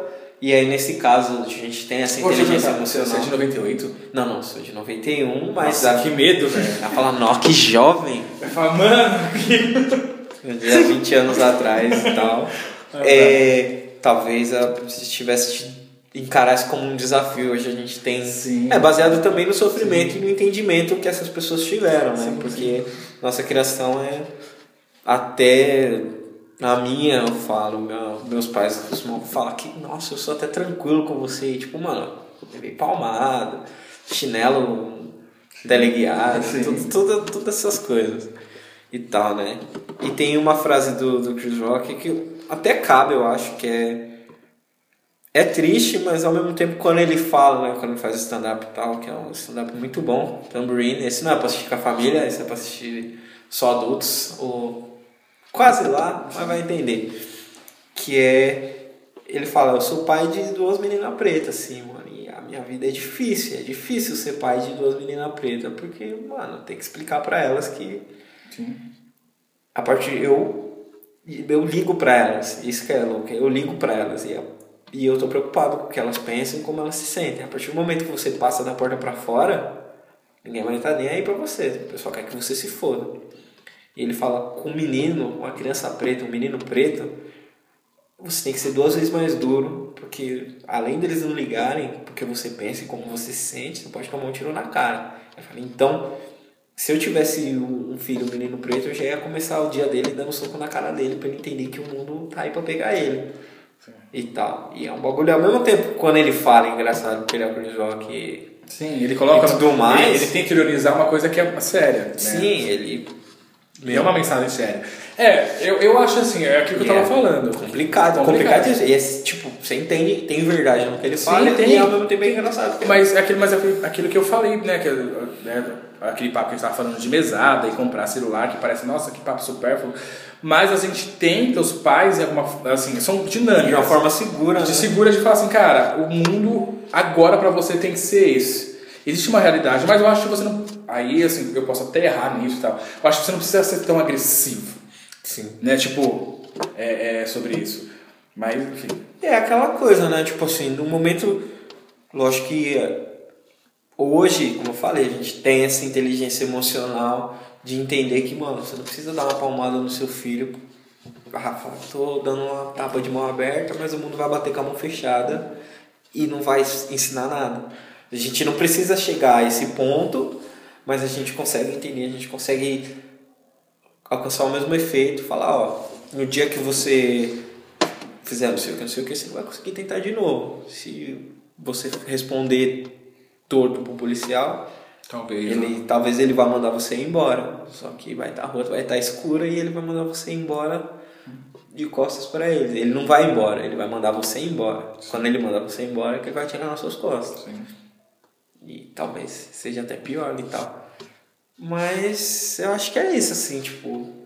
É, que pai tenta preparar, né? E você vai ser pai É. até o final da, da, da sua vida. Sim, né? exatamente. E- É, só para né, tentar esclarecer esse ponto, eu, eu- uma vez tive uma discussão com uma amiga, que é mãe né, de uma filha, e ela teve ali uma, uma, uma, uma vida sofrida e tal, assim, e aí ela falou assim, não, olha, a- ela defendia a, a questão que assim, o meu, a minha filha, ela vai trabalhar e estudar. Porque eu trabalhei, estudei e eu consegui. Fulano trabalhou, estudou e conseguiu. Eu falo pra ela, cara, eu tento trabalhar para que meu filho não precise trabalhar e estudar. Ah, mas o trabalho traz responsabilidade. Verdade, né? O trabalho sim, realmente ele traz uma responsabilidade. Só que se eu sofri, e você sabe o que é sofrer para trabalhar e estudar, e eu estou tentando trabalhar hoje ainda para dar uma vida melhor para meu filho, porque eu fazer passar a mesma coisa que eu passei. Porque eu, eu, em muitas vezes que eu estava trabalhando e estudando, eu pensei em largar um ou outro. É, e entra também então, questão. assim, são, exatamente. É, é, ah, mas ele mas aprende, lógico que aprende, mas você precisa realmente fazer o seu filho sofrer para aprender? É, é, é, é, uma, é, uma, é, uma via, é um viés diferente. Eu tento é, deixar as coisas mais caminhadas, mais encaminhadas que eu consiga. Pra um dia eu falar assim, cara, a minha parte eu fiz. É, eu então- fiz tudo que tava. Sim, tava tava no meu alcance. É, eu, eu, eu, eu fiz tudo que eu consegui resolver, até foi um, foi um limite que eu não consegui fazer mais por, por você. Mas tudo que estava ao meu alcance eu fiz. O Chris Rock, de repente, né, é, é, ele já veio com uma visão que assim, cara, você precisa passar a mesma coisa que eu passei para ser quem eu sou. Mas eu não quero que você seja quem eu sou. Eu acho que na verdade não é nem isso. É só pra ele entender que o bagulho é louco. Mas tem várias formas de explicar que o bagulho é louco. exatamente, Só que eu entendo. tipo, É, dentro, do, são- do- são dentro, viés, do, né? dentro do stand-up, eu acho que o Rock é rico, ele não vai dar um soco na, na filha dele. Sim, ele, ele, ele quis. com a comédia, o texto e tudo mais. Mas Mas, é ao uma mesmo tempo, é, o que você acabou de falar, né? Ah, minha filha vai trabalhar e estudar, né? E entra uma outra parada que, tipo, lógico que as pessoas que estão vendo o podcast não sabem, mas eu prestando atenção e tal, que tem a questão do legado, né? A gente, como pessoas pretas e tudo mais, às vezes a gente não tem tempo para se preocupar com o legado que a gente vai deixar, né, mano? Sim. Não sei você, né? Eu posso falar pela minha família, assim. Quantas gerações da minha família eu consigo contar pra trás, né, mano? Que é um bagulho que é difícil. Sim. Ainda mais se a gente for pensar de gente periférica, né? Que é o meu caso, que é o seu também. E que não é o seu caso. Ai, que da hora que não é o seu caso, mano. se você for parar pra pensar, velho. Que é tipo assim, ah, eu consigo lembrar do meu avô, mas eu não sei quem é meu bisavô, não conheço nenhuma história dele, porque a gente não tem acesso também, não só acesso histórico, né, tipo de documentação, de foto e tal, porque era caro na época, mas também não tem acesso emocional, porque às vezes o seu pai trabalhava com carregando peso, trabalhava com um bagulho que era altamente estressante, às vezes Sim. ele ocupava até uma posição da hora no trampo, mas como ele era o único preto lá, ele tinha que estar sempre. E aí ele levava essa máscara para casa e você não ia acessar ele e tal. E hoje em dia a gente consegue pensar que nem você falou, ah, mano, quando eu tiver o meu filho, você já tá pensando em ter o seu filho, mano. Você pensar tipo 20, 30 anos atrás, mano, as pessoas não pensavam em quando eu tiver o meu filho, ele não vai precisar passar pelo que eu passei. Acho que a gente sempre pensa isso de uma geração, né? Mas você já está se programando para tentar, baseado no que você ofereceu para seu filho, neto. passar pro, pro filho ou para filha dele, né? É, o- de- de- isso é uma coisa extremamente importante e, é, e é, é algo que a gente não consegue ter mesmo. Fazer a árvore genealógica da, do, do povo preto é muito difícil por, to- por toda a história que a gente sabe que o nosso, o nossos ancestrais passaram e tal. É, é muito difícil a gente dizer é, qual é, a, é, é o legado, né, como você falou, que a família deixou. Sabe? E, até assim, por exemplo, e poderia ser coisas até mais simples. Cara, o meu avô deixou o legado de sapateiro.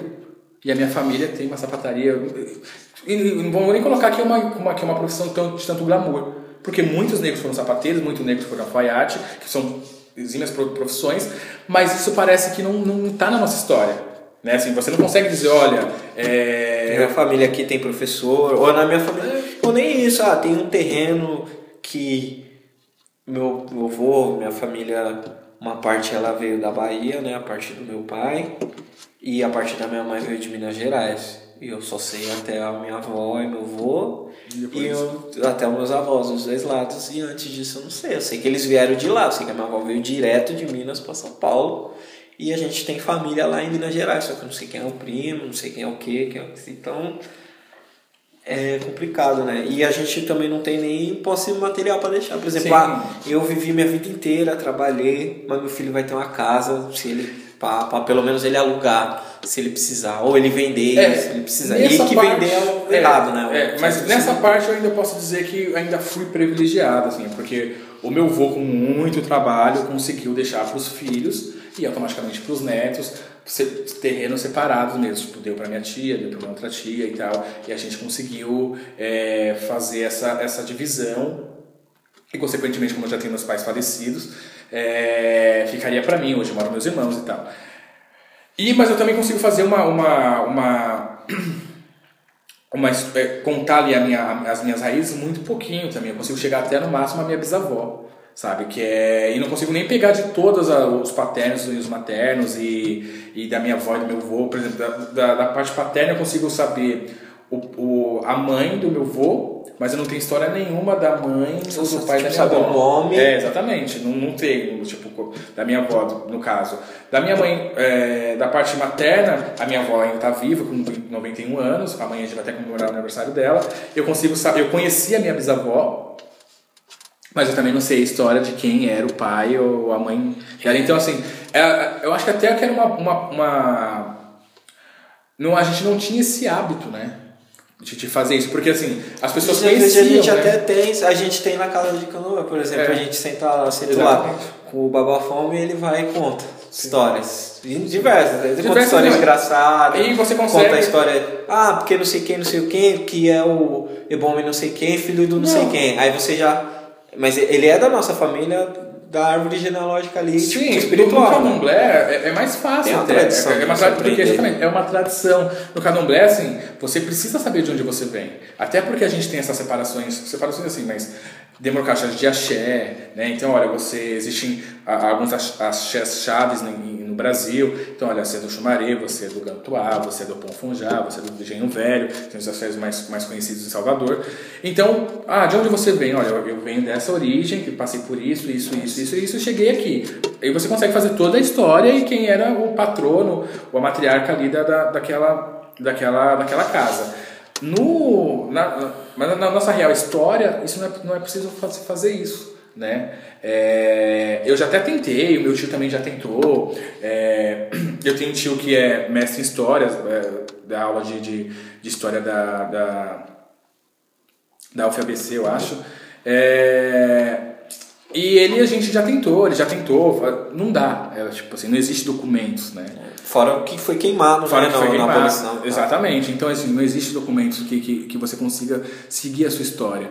Mas hoje eu acho que a gente já está mais próximo de conseguir de acertar esse problema. Sim, é registrar, né? Hoje você tem o seu smartphone, você consegue. Mas é importante também imprimir as coisas. Assim, eu acho que tem até uma indicação de filme, eu não sei se você já viu o Coco, que é- ficou viva aqui no, no Brasil. Não lembro. É um filme não, não tem. Geralmente aqui no lado negro a gente indica coisas com pessoas de rosto africano, mas isso eu acho que vale a indicação porque é um menininho mexicano que a família toda dele é sapateira e ele quer ser músico. E aí lá no Dia de los Muertos, lá no, México, ele Ah, vai.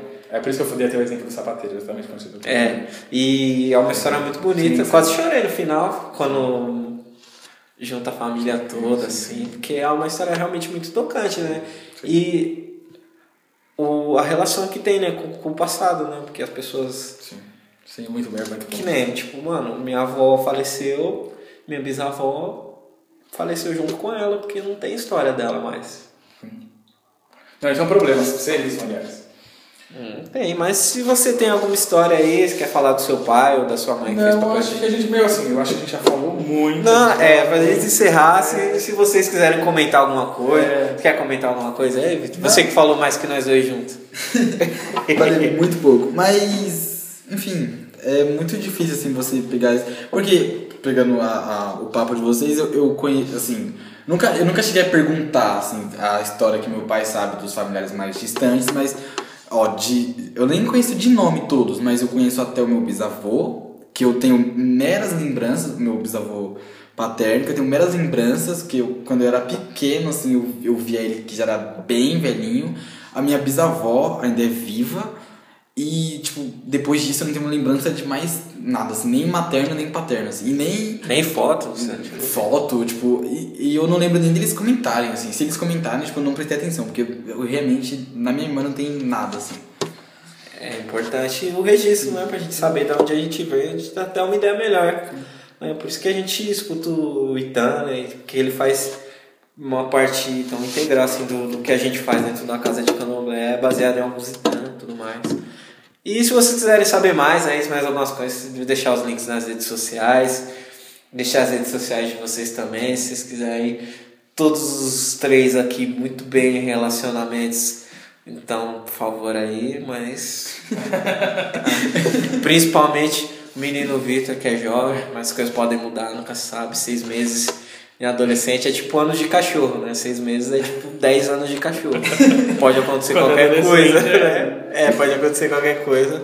Mas pode ir lá olhar, pode ir lá. Lindo casal. Esse comentário é muito bom de deixar. Sempre, porque traz paz para nossas casas.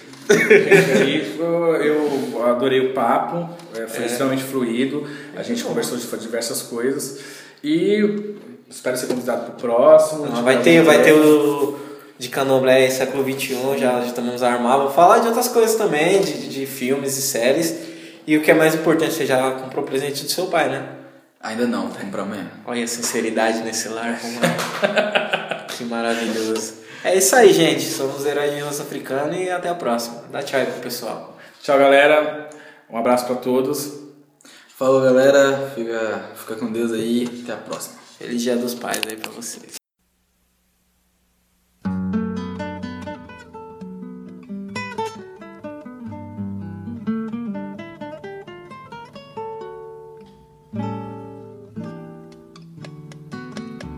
Nascido no subúrbio nos melhores dias.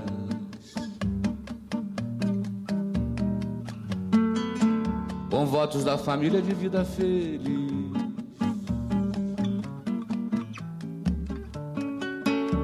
Andar e pilotar um pássaro de aço. Sonhava ao fim do dia eu me descer cansaço. Com as fardas mais bonitas desse meu país. Pai de anel no dedo e dedo na viola sorria e parecia mesmo ser feliz. E vida boa,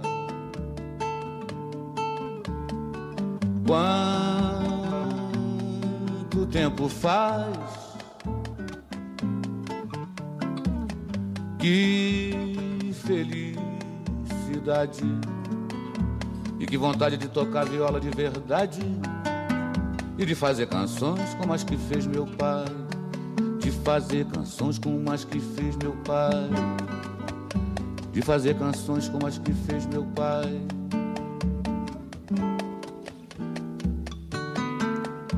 Num dia de tristeza me faltou velho.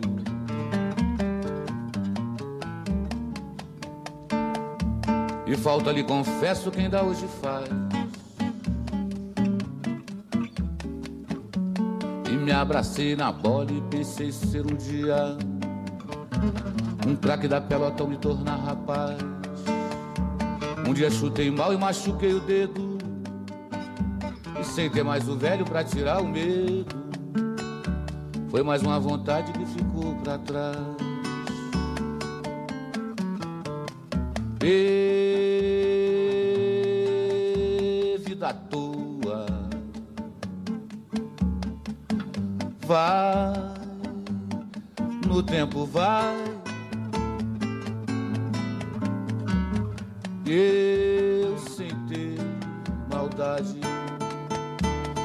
inocência de criança de tão pouca idade, troquei de mal com Deus por me levar meu pai. Troquei de mal com Deus por me levar meu pai. Troquei de mal com Deus por me levar meu pai.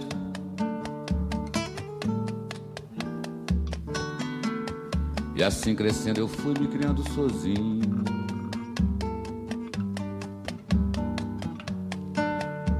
Aprendendo na rua, na escola e no lar.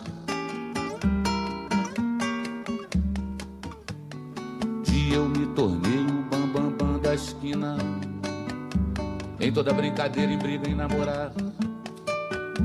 Até que um dia eu tive que largar o estudo e trabalhar na rua sustentando tudo. Assim sem perceber eu era adulto já. E vida voa, vai, no tempo vai.